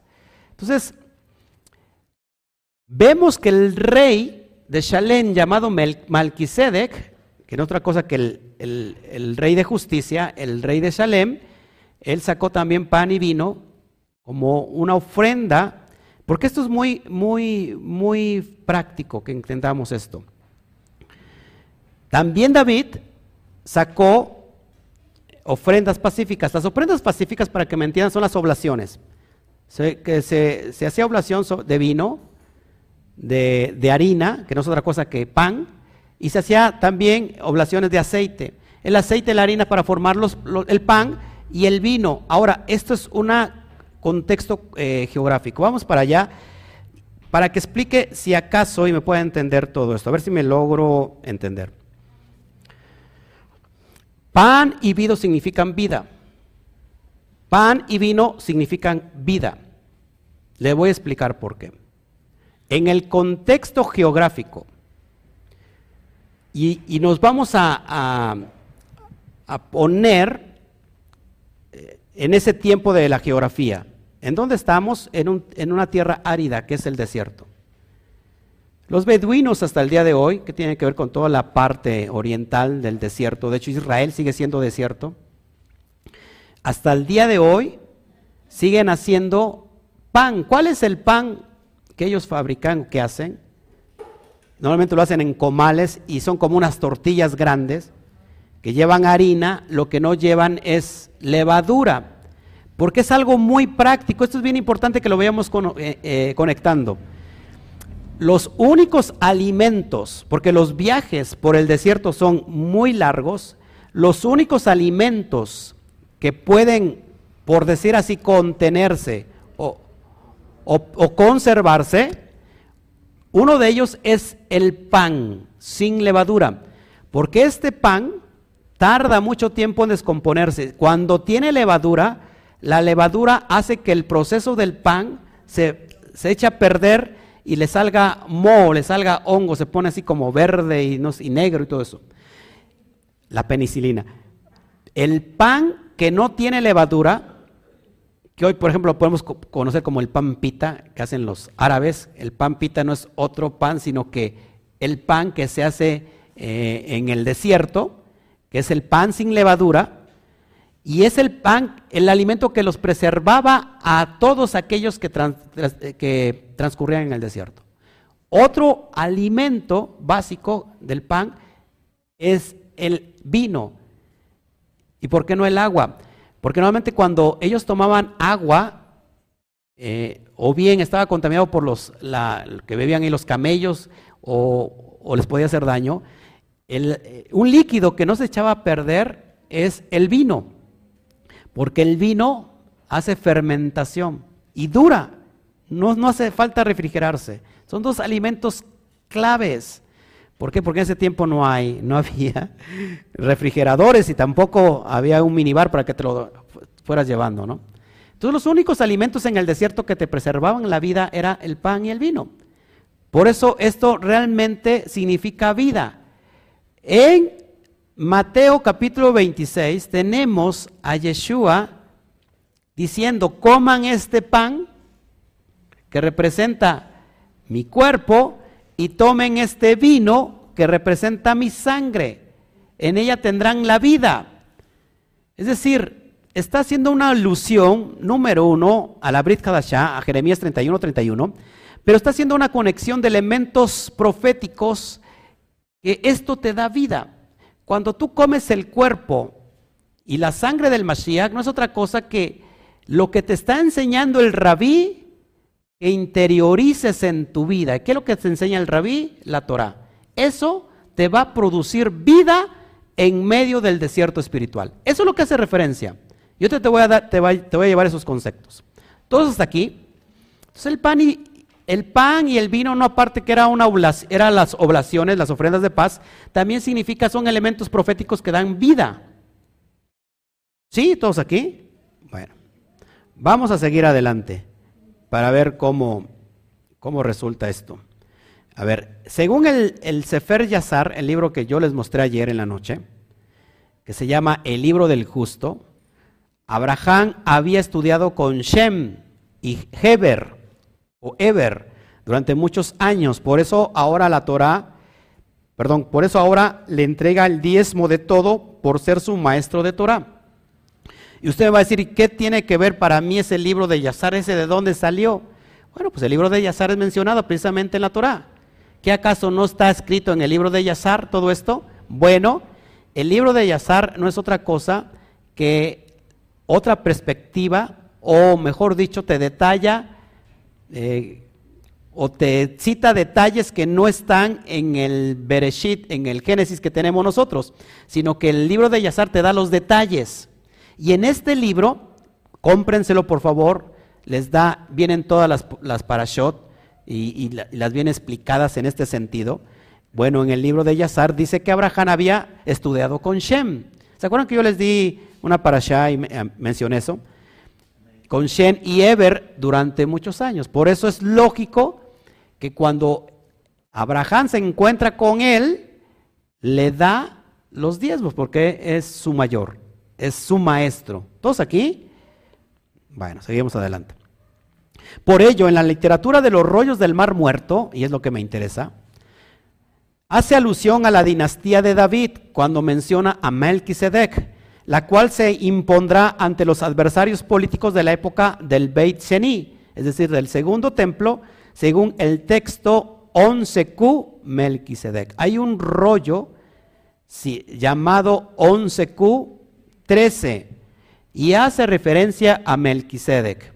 Y toda la referencia es en cuestión a la descendencia de David. No está citando en los rollos del Qumran a un ser mitológico, a un ser divino, a un ser eh, angélico. Está citando a Melquisedec como una asignación, como un cargo, como una unción específica en referencia a David, a la descendencia de David. ¿Y quién, viene de la descendencia de David? Yeshua. O, o para los judíos tiene que venir el Mashiach. ¿Todos aquí? Seguimos. Tanto los textos del Mar Muerto como los Mefarshim al Hatanach, es decir, los comentarios del Tanakh, tienen entendido que Malquisedec en el contexto del libro de Tejilín de los Salmos hace una alusión clara al rey David. Incluso Eben Ezra y el Radak, es decir, estos sabios judíos, en sus comentarios al libro de Tejilín explica que el Salmo 110 fue compuesto por uno de los músicos en honor al rey David. Y cuando al comienzo dice, le David, no quiere decir salmo de David, sino quiere decir de la autoría de David. Eh, como siempre, perdón, no quiere decir de la autoría de David o de David, sino por David. Es decir, este salmo habla sobre el rey David. El cargo que recibe Melech David como Melquisedec. ¿Todos estamos entendidos hasta aquí? Bueno, ya casi voy a terminar. Y cuando digo ya casi voy a terminar es que vamos a la mitad. Así que muchos están durmiendo y te los voy a enfocar, voy a voltear la cámara. A muchos les, a lo mejor no les gusta la historia, se les hace pesada. A lo mejor algunos dicen, pues a mí ya, yo creo lo que diga el pastor, ya no hace falta que diga tanto, yo ya, yo por eso estoy aquí viniendo. No, no, eso es responsabilidad de ustedes, de ustedes. ¿Qué tal si yo me voy al hoyo? Y también ustedes se van conmigo al hoyo. Y que un ciego no puede guiar a otros ciegos, porque ¿a dónde se van a ir al hoyo? Pero bendito sea Shen que nos está alumbrando con la luz de la Torah. Seguimos, seguimos. Por otra parte, tanto el texto de Qumran 11Q de Melquisedec, que hace alusión al libro de Yesayá, de Isaías, también coincide que sobre el personaje del cual se habla, un descendiente del rey David, un monarca de la casa de David, quien liberará a Israel de sus opresores. En todo caso, está hablando del Mashiach. ¿Sí? Por eso es que el, autor de Hebreos está conectando a Yeshua como el Mashiach, haciendo la conexión que él, él tiene los méritos que recibió Melquisedec, que recibió después su padre David. Todos hasta aquí. Es decir, él está demostrando con bases absolutas y genealógicas que Yeshua cumple con los requisitos de ser el Mashiach, el, el elegido, el Mesías elegido de Israel. Seguimos. Malquisedec en realidad, ojo, apúntelo por favor, Malquisedec es un título, un título y no un nombre personal. Es decir, que esta expresión representa el ministerio doble de Melech B. Cohen, es decir, de rey y sacerdote, ejercitado a base de una vida indestructible. Sobre esta promesa descansa el linaje de la casa de David. Capítulo de Isaías, el capítulo 11, saldrá una vara, saldrá un netzer. ¿De quién? De la semilla de Isaí, es decir, el padre de David. Haciendo referencia a esto. ¿Me están entendiendo? No hay templo, fue destruido, el pueblo está triste, ha rechazado a Yeshua como el Mashiach. ¿Por qué? Porque al morir ya no queda fuera de ser el Mesías, porque el Mesías tiene que restaurar el imperio, tiene que restaurar el reino, perdón, y quitar la opresión del imperio romano. ¿Pero qué pasó? Que murió. Ya no hay Mesías. ¿Y qué dice el autor? Él es el escogido. Él cumple con los requisitos. Él viene de David y está cumpliendo hoy, en estos tiempos, como rey, como monarca y como Cohen. Acéptenlo. Ponen las evidencias. ¿Por qué? Porque estaban vueltos locos. No había templo, no había cómo eh, expiar los pecados, cómo se hacían las ofrendas. ¿Cuál era ahora el, mecanismo? Porque la expiación de los pecados era por medio de, los, de las ofrendas de, los animalitos. Ya no había templo, no, no, había Cohen. ¿A dónde expiaban los pecados? Por eso que él se presenta y le dice, tenemos a, ¿a quién? A Yeshua como el Melquisedec, con los méritos de ser rey, es decir, monarca, porque viene de la línea de David, pero al mismo tiempo ser Cohen. ¿Estamos entendiendo? Él era llamado así porque el rey Melech sobre un lugar afamado por su justicia, Sedek. Es decir, un rey es afamado por su justicia. Él era un sadik. Yeshua era un sadik. En el libro de Josué 10.1 vemos como en la ciudad de Jerusalén había un rey llamado Adonisedec. Aquí vamos a reiterar lo siguiente. Malki significa mi rey y Adoní significa mi señor. Sedec significa justicia. Si usted ve rápido Josué 10.1, quizás es muy tardado esto, pero yo quiero que quede claro, no sé usted. Josué 10.1 dice así, dice así, cuando Adon, Adonisedec, rey de Jerusalén, oyó que Yehoshua había tomado a Jai y que lo había eh, asolado, como había hecho a Jericó y a su rey, así hizo Jai y a su rey. Aquí estamos hablando que entonces había un personaje llamado Adonisedec. Creemos entonces que también este personaje Adonisedec es alguien mitológico. No, está refiriendo a un rey, no sé si me explico. Ahí mismo, para que no le busques tanto, en, en Yehoshua 9, te voy a demostrar que geográficamente los alimentos que se, se perseveraban, o ¿cómo se dice? preservaban durante una larga caminata en el desierto y que no se echaban a descomponer el pan y el vino. Fíjate, Josué 9, verso, verso 12. Josué 9, verso 12, ahí lo tienes, por favor. Dice, este nuestro pan lo tomamos caliente de nuestras casas para el, para el camino el día que salimos para venir a vosotros. Él aquí, ahora ya seco y mogoso. La palabra ahí, bueno, se trajo como mogoso, pero en realidad es la palabra quebradizo. Después de algún tiempo, ese pan se pone duro y se quiebra. ¿Sí? eh, nicudín, es decir, como, como, como, como círculos, como se quiebra. Estos cueros de vino también los llenamos, llenamos nuevos, helos aquí ya rotos también. Estos nuestros vestidos y nuestros zapatos están ya viejos a causa de lo, de lo muy largo del camino. ¿Qué tan largo era el camino que aún los alimentos que le presentaron a ellos eran en ese momento comestibles. O sea, el pan estaba quebrado, pero se podía comer. El vino estaba preservado, porque son alimentos que no se echan a perder. Por eso el pan, el vino y el pan representan vida. No sé si me estoy explicando, por lo que les dije anteriormente. Bueno, ya casi voy a terminar. La primera parte y ya después estaremos hablando más sobre Melquisedec. En base a estas significaciones, en los tiempos de la, de, la conquista de la tierra prometida, alrededor de, de 600 años después de Abraham, el rey de esa ciudad seguía teniendo un título muy similar. Algunos sostienen que estos serían títulos que señalan a un mismo cargo y o función. ¿Todos aquí? O sea que esto es un cargo, una función, es decir, algunos son generales, otros son qué?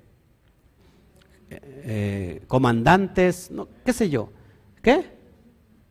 Coronel, son cargos. ¿Todos aquí?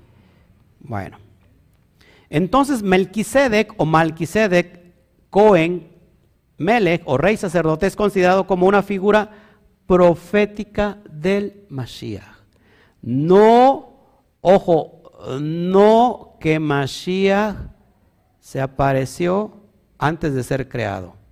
Eso está completamente ilógico. No es una teofanía o un ser angélico. En el judaísmo místico se cree que, por ejemplo, ¿cuántos han escuchado la palabra de Metatrón? Metatrón es un arcángel poderoso. Ojo, poderoso. Que dicen que fue Hanok o fue Enoch. ¿Se acuerdan que Enoch fue traspuesto? También Elías. Y se le conoce, ojo aquí, voy a posar aquí para que lo vean. Esto no es, porque hablar de esto es bien importante que lo vayamos entendiendo que no siendo hombre, gracias a sus méritos de justo, de Sadik, es convertido a un Dios llamado Metatrón. Y que Metatrón es el que se sienta, ojo, ojo, a la izquierda de Dios Padre. A la izquierda de Dios Padre. Y que este Metatrón es el que lleva a cabo el rigor. Es decir, es aquel que destruye Sodoma y Gomorra. Todas esas cuestiones que vemos es a cargo de Metatrón. estoy hablando de la mística, para que entendamos cómo funciona todo esto. Aparte de Metatrón, que es Hanoch, eh, tiene la idea también de que es llamado como joven, el Dios joven. Es decir, el Yahvé pequeño. Por eso, ¿de dónde estamos sacando nosotros conclusiones erróneas de que Yeshua es Elohim o es un Dios inferior? ¿Han escuchado el Dios de la Merkabah, que habla, por ejemplo la Cábala, que no es otra cosa que Metatrón? El Dios de la Cábala, el Dios, perdón, el Dios de, de la Merkabah, del carro de fuego, es este Metatrón llamado el Dios joven el Dios, el Yahvé pequeño, y que, ojo aquí, siglo V, antes del Mashiach, antes de nuestra era común, en una comunidad judía en Alejandría, en Egipto, ya se creía, ojo, en, en el Yud Hei Bat Hei, pero se creía en el Yud Hei Bat inferior, en el, en el Yahvé joven. Y se creía también en una diosa, comunidad judía 500 años antes de Mashiach, después de que sale de la dispersión de Babilonia. Por eso tenemos que dejar bien claro esto, porque cuando el autor Pablo dice, o en Hebreos dice, que él está sentado a la izquierda o a la diestra, Yeshua, es decir, que está, está diciendo todo lo opuesto de lo que se saca en conclusión de quién es Metatrón. Para algunos Metatrón es el ángel de la muerte, por el rigor que aplica. Para otros, inclusive también Metatrón no es otra cosa, sino que el Satán. Entonces, bien importante que nosotros entendemos esto. Satán se le conoce también como el primer creado. Por eso vemos que a Pablo en Colosenses dice que el primer creado haciendo alusión en diferencia a lo que se está creyendo en la mística judía. Por eso tenemos que tener, ser muy cuidadosos con lo que enseñamos y quitarnos todos esos ideas preconcebidas que nos hacen daño. Vuelvo a la enseñanza entonces, a la, gráfica que tengo ahí. Entonces, Melquisedec no es una teofanía o un ser angélico. Ojo aquí. Solamente conocemos estos conceptos de que los hombres se convierten en Dios en la filosofía griega o que hay seres semidioses, solamente en la mitología griega y en cualquier cultura pagana. Entonces Yeshua, ojo, debe considerarse como Melquisedec, ¿en qué sentido? En lo que les acabo yo de expresar. Porque Yeshua, sacerdote judío, y el rey judío están unidos en una sola persona. ¿Todos aquí? Vamos ya a lo final. Seguimos con el verso 7. Y el Mashiach, dice el autor de Hebreos, en los días de su carne, ofreciendo ruegos y súplicas con gran clamor y lágrimas al que le podría librar de la muerte, fue oído a causa de su temor reverente. En los días de su carne, o sea que el Mashiach, en los días de su carne, ¿qué está haciendo referencia? que ese título, esa unción poderosa creada desde el principio, se vino a posar en Yeshua. Dice, en los días de su carne, es lo que significa, no que, que significa que entonces era un ángel y que después se encarnó, sino que el Mashiach, que, es, que es, ¿cómo se puede decir?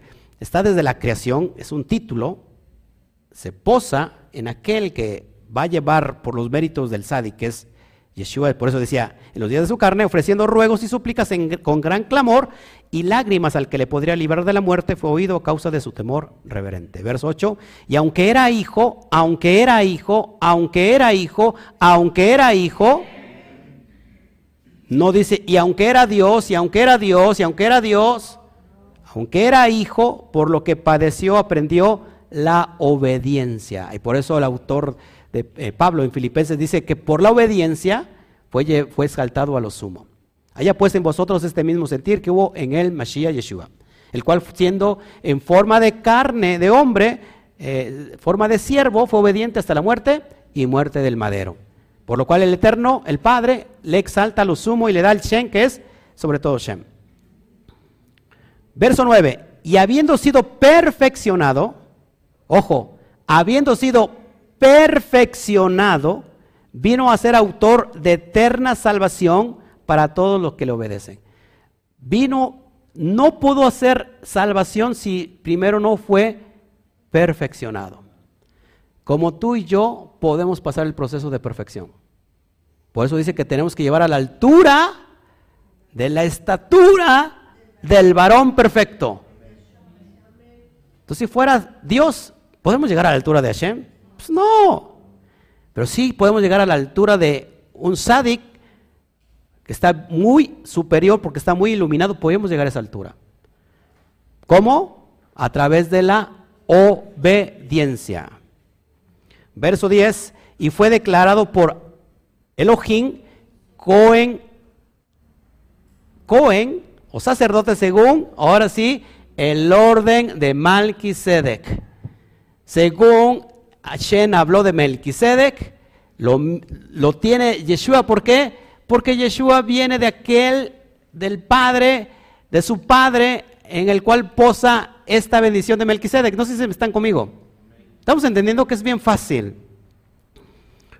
Verso, bueno, el del verso 1 al 10, las calificaciones para el cargo del Cohen Gadol en el marco del sistema levítico de Cuanín incluye la capacidad de simpatizar con la gente y el nombramiento divino, eso lo vemos del 1 al 4. Yeshua cumple con todos estos requisitos del 5 al 10.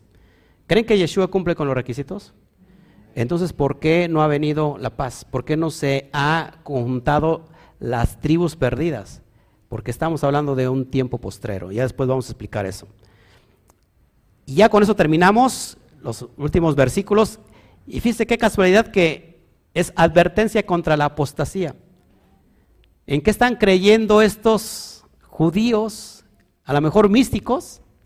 Quizás están yéndose por otros aspectos como también hoy en la cristiandad estamos creyendo, están creyendo cosas o que también nosotros creíamos cosas que no asimilábamos y pensábamos en algo ilógico y lo creíamos. Fíjate, dice, acerca de esto tenemos mucho que decir y difícil de explicar por cuanto habéis hecho tardos para oír. No aceptaban al Mashiach. Porque debiendo ser ya maestros, después de tanto tiempo, tenéis necesidad de que os, os vuelva a enseñar cuáles son los primeros rudimentos de las palabras de Hashem. Y habiendo llegado a ser tales que tenéis necesidad de leche y no de alimento sólido. Es decir, que a lo mejor no están conectando el contexto o la exégesis correcta de la Torah y por eso no concluían con Yeshua. Es decir, que se están cumpliendo los planes proféticos de redención.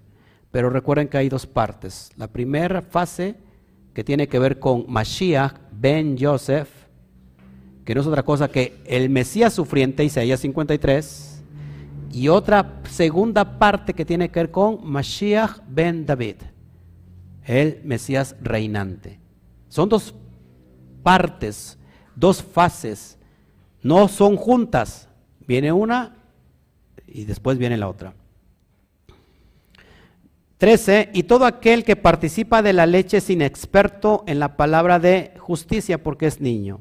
Es decir, hay personas que no les cae pesado el alimento sólido. Lo que estamos dando es alimento sólido. Así que espero que lo puedas digerir. Verso 14, pero el alimento sólido es para los que han alcanzado madurez, para, para los que por el uso tienen los sentidos ejercitados en el discernimiento del bien y del mal. Amados hermanos, estamos, somos niños o estamos siendo ya ejercitados para poder discernir lo que es bueno y lo que es malo conforme a lo que está escrito en la Torah. Y bueno, con eso terminamos. Ahora sí, dele un fuerte aplauso al Eterno. Uf.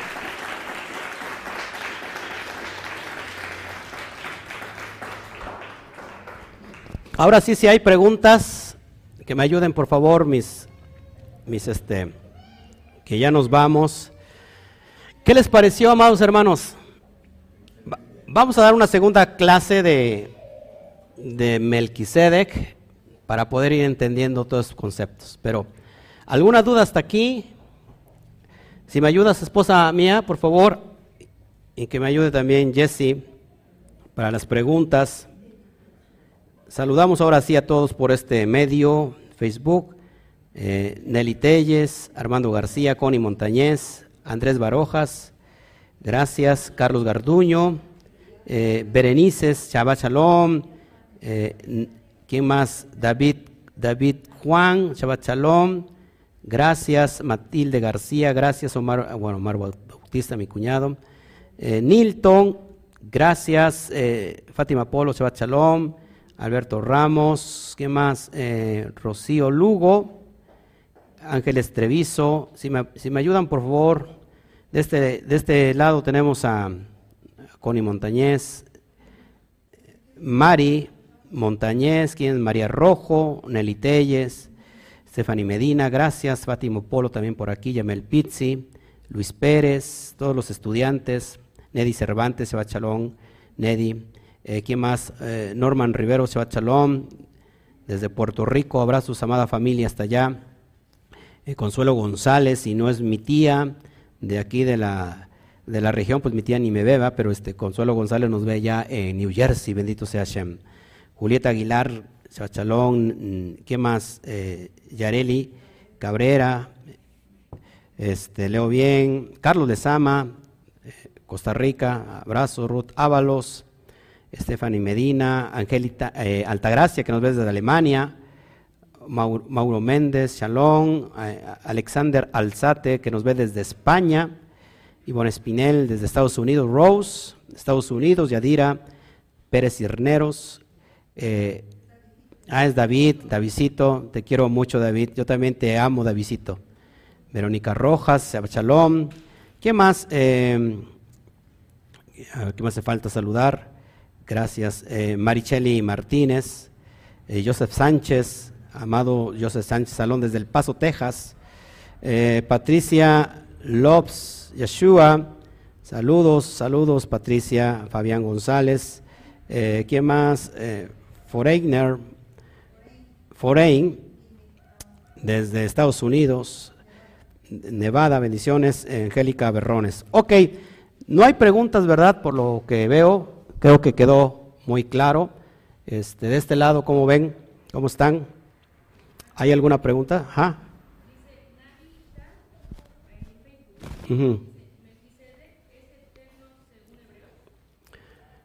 Bueno, creo que no, eh, no vio todo el, estudio, tiene que verlo. Este, ya vimos el término LAN, que tiene que ver con eternidad, pero el término Leolán tiene que ver con un cierto tiempo de, de, de, de, de tiempo, vaya y que es conforme dure la persona en vida.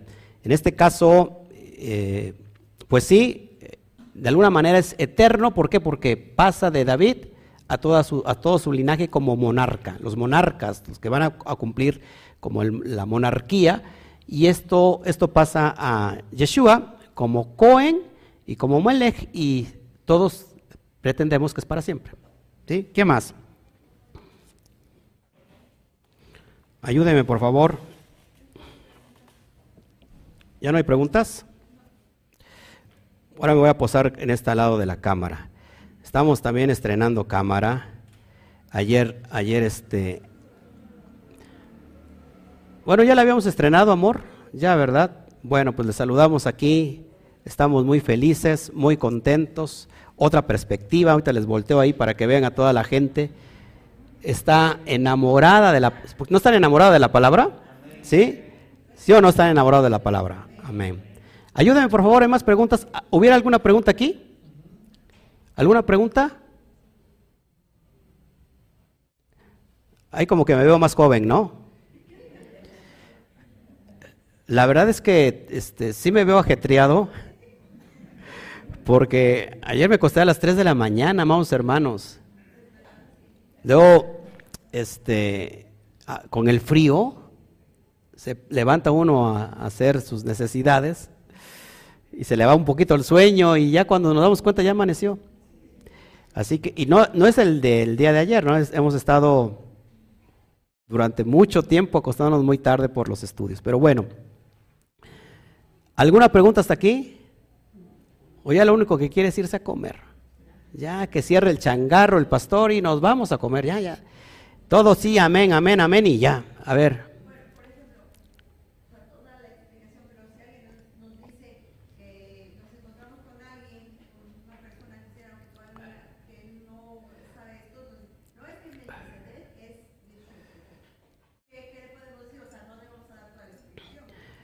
Pues mira, una respuesta bien fácil, me pregunta mi esposa si alguien se encuentra con una persona que tiene la fe cristiana y le dice, no, es que Melquisedec pues, es, es, este, es el Mesías, es Yeshua que se apareció, ¿qué se, que, se le dice? Para no extenderse, ve por favor el capítulo 5 de, de Hebreos del pastor Oscar Jiménez Glés, verso por verso, y lo vas a poder entender.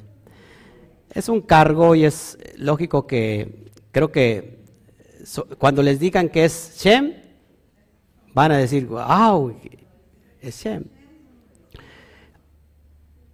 Fíjense, en, la, en la cuestión Sot, Shem tiene que ver con la parte más elevada de tu alma. Cuando nosotros, ¿cuál es el contexto de Abraham? Una vez más. Abraham, cuando vemos en Génesis 14, Abraham viene de haber peleado con Kedor Laomer, y cada vez que quedarlo, quedarlo Omer es un rey pagano, me recuerdo mucho a mi cuñado porque mi cuñado se llama Omar Omer. Bueno, pelea porque rescata, acuerden a quién, a Lot. En, el, en la manifestación Sot no hay personajes, solamente se tiene que ver con un personaje central que eres tú mismo, tu propia alma. Cuando Abraham va a rescatar a Lot, es decir, que, que el ser humano rescata su yeter de no cometer pecado. ¿Eso es una guerra o no? Es una guerra. Cuando tú vences esa guerra, vienes de regreso, entonces la bendición de Cohen y de Rey es para ti, porque tú entregas ese macer, es decir, entregas todo lo que has ganado. Por eso Pablo decía, presenten sus, sus miembros santos, agradables delante de Hashem, y entonces tú recibes la bendición del Altísimo y eres elevado a la capacidad de Shem, de ser Melquisedec. Eso es lo que se refiere a nosotros. Sí, adelante, hermano.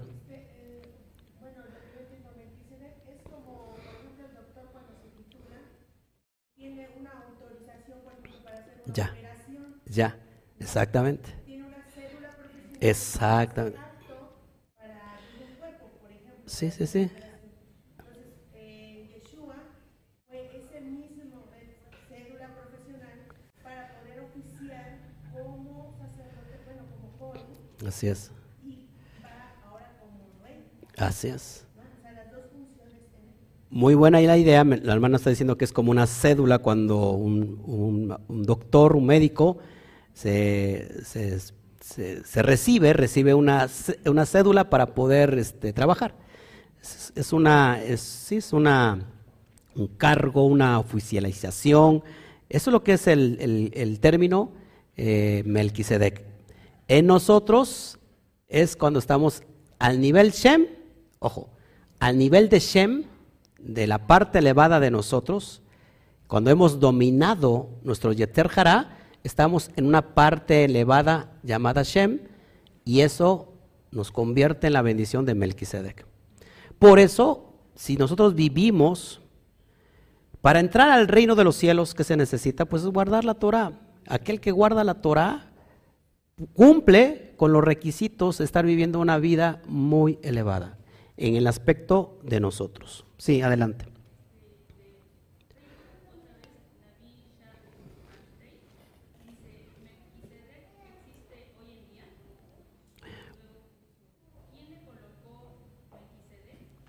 Bueno, ¿cómo se llama? Navisha. Navisha, creo que eh, tienes que, ver todo el estudio. En realidad, Melquisedec hoy, este, si, si hablamos de Shen, ¿existe o no existe? Pues ya no existe. No la persona, pero sí el cargo. No sé si me explico. El cargo, la asignación lógico que es, sigue vigente y quien la aporta ahorita para nosotros es Yeshua. Para el pueblo judío, quien la va a aportar es el Mashiach. Es decir, cuando para ellos venga el que sea de cumplir los requisitos como el Mesías. porque el judaísmo no acepta a Yeshua?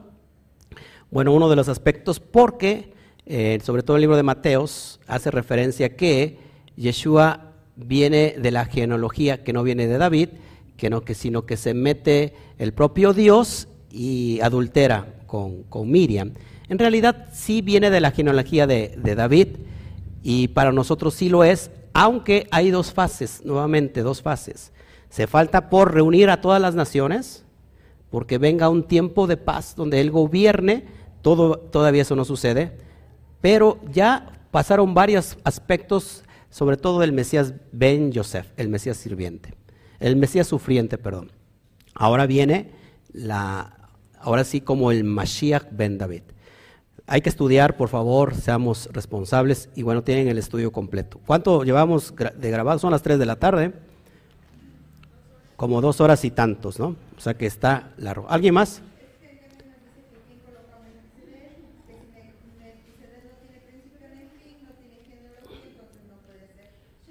Ok, ¿de dónde dice que no tiene genealogía, ni principio, ni fin? No lo dice ni el texto de la Torah, lo dice solamente, exclusivamente, ¿quién?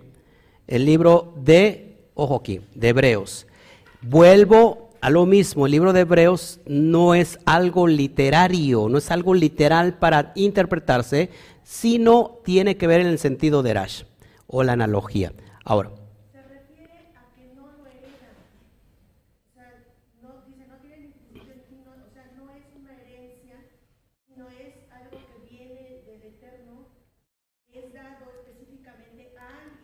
Sí.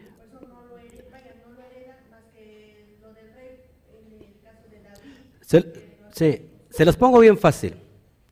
Lo que no tiene principio ni fin no es Shem. Shem tiene una genealogía y tiene un principio. A ver, ¿Yeshua tiene una genealogía o no? Claro, tiene un principio, en fin, tampoco sería para, para, para Yeshua. Ojo aquí, lo que no tiene principio ni fin, no tiene genealogía, es lo que se posa sobre aquel que tiene la bendición de Melquisedec. Lo que se posa no es otra cosa que la Shejinah, la gloria de Hashem. Y esa no tiene principio ni fin, no tiene genealogía. Eso es lo que está refiriendo el autor. Por eso hay que, hay que entender el Derash. Por eso, amada hermana, tienes que estudiar todo el, capítulo. Y bueno, no me creas a mí tampoco, tienes que, tienes que, que ¿cómo se llama? Que, que investigar, ¿sí? Bueno, yo hablé de los contextos al principio del, video para que pudiéramos entender todo esto. Así que bueno, eh, perdón si no te contesto nuevamente, pero ya, ya, lo, ya lo aclaré. Bueno, pues yo creo que eso es todo. Nos vamos, amados hermanos. Este, si hubiera algún, algún otra cuestión, pues no sé. ¿No, verdad? ¿Ya no hay? Seguro. Bueno, pues nos vamos. No me despido, este, nos vemos a ratito si es que el Eterno, el Eterno me, me, da tiempo de, de, hacerlo. Regresamos para meditar un poquito sobre la, la Parashá Toldot. Habla de dos, de dos pueblos. ¿Quiénes son estos dos pueblos? Geográficamente, históricamente, cuál es el plan, en dónde están, en qué plano están hoy en día esos, esos dos personajes y metafóricamente qué tiene que ver con mi alma, con el espíritu. Una reflexión sencilla, tienen el escrito por supuesto. Bueno, pues me voy, este, no, quiero, no quiero irme, pero nos vemos, seguimos en conectados, que el Eterno me los bendiga. A la cuenta de tres decimos un fuerte Shabbat Shalom, ¿ok? Uno, dos, tres. Shabbat Shalom. Un fuerte aplauso. Aplauso.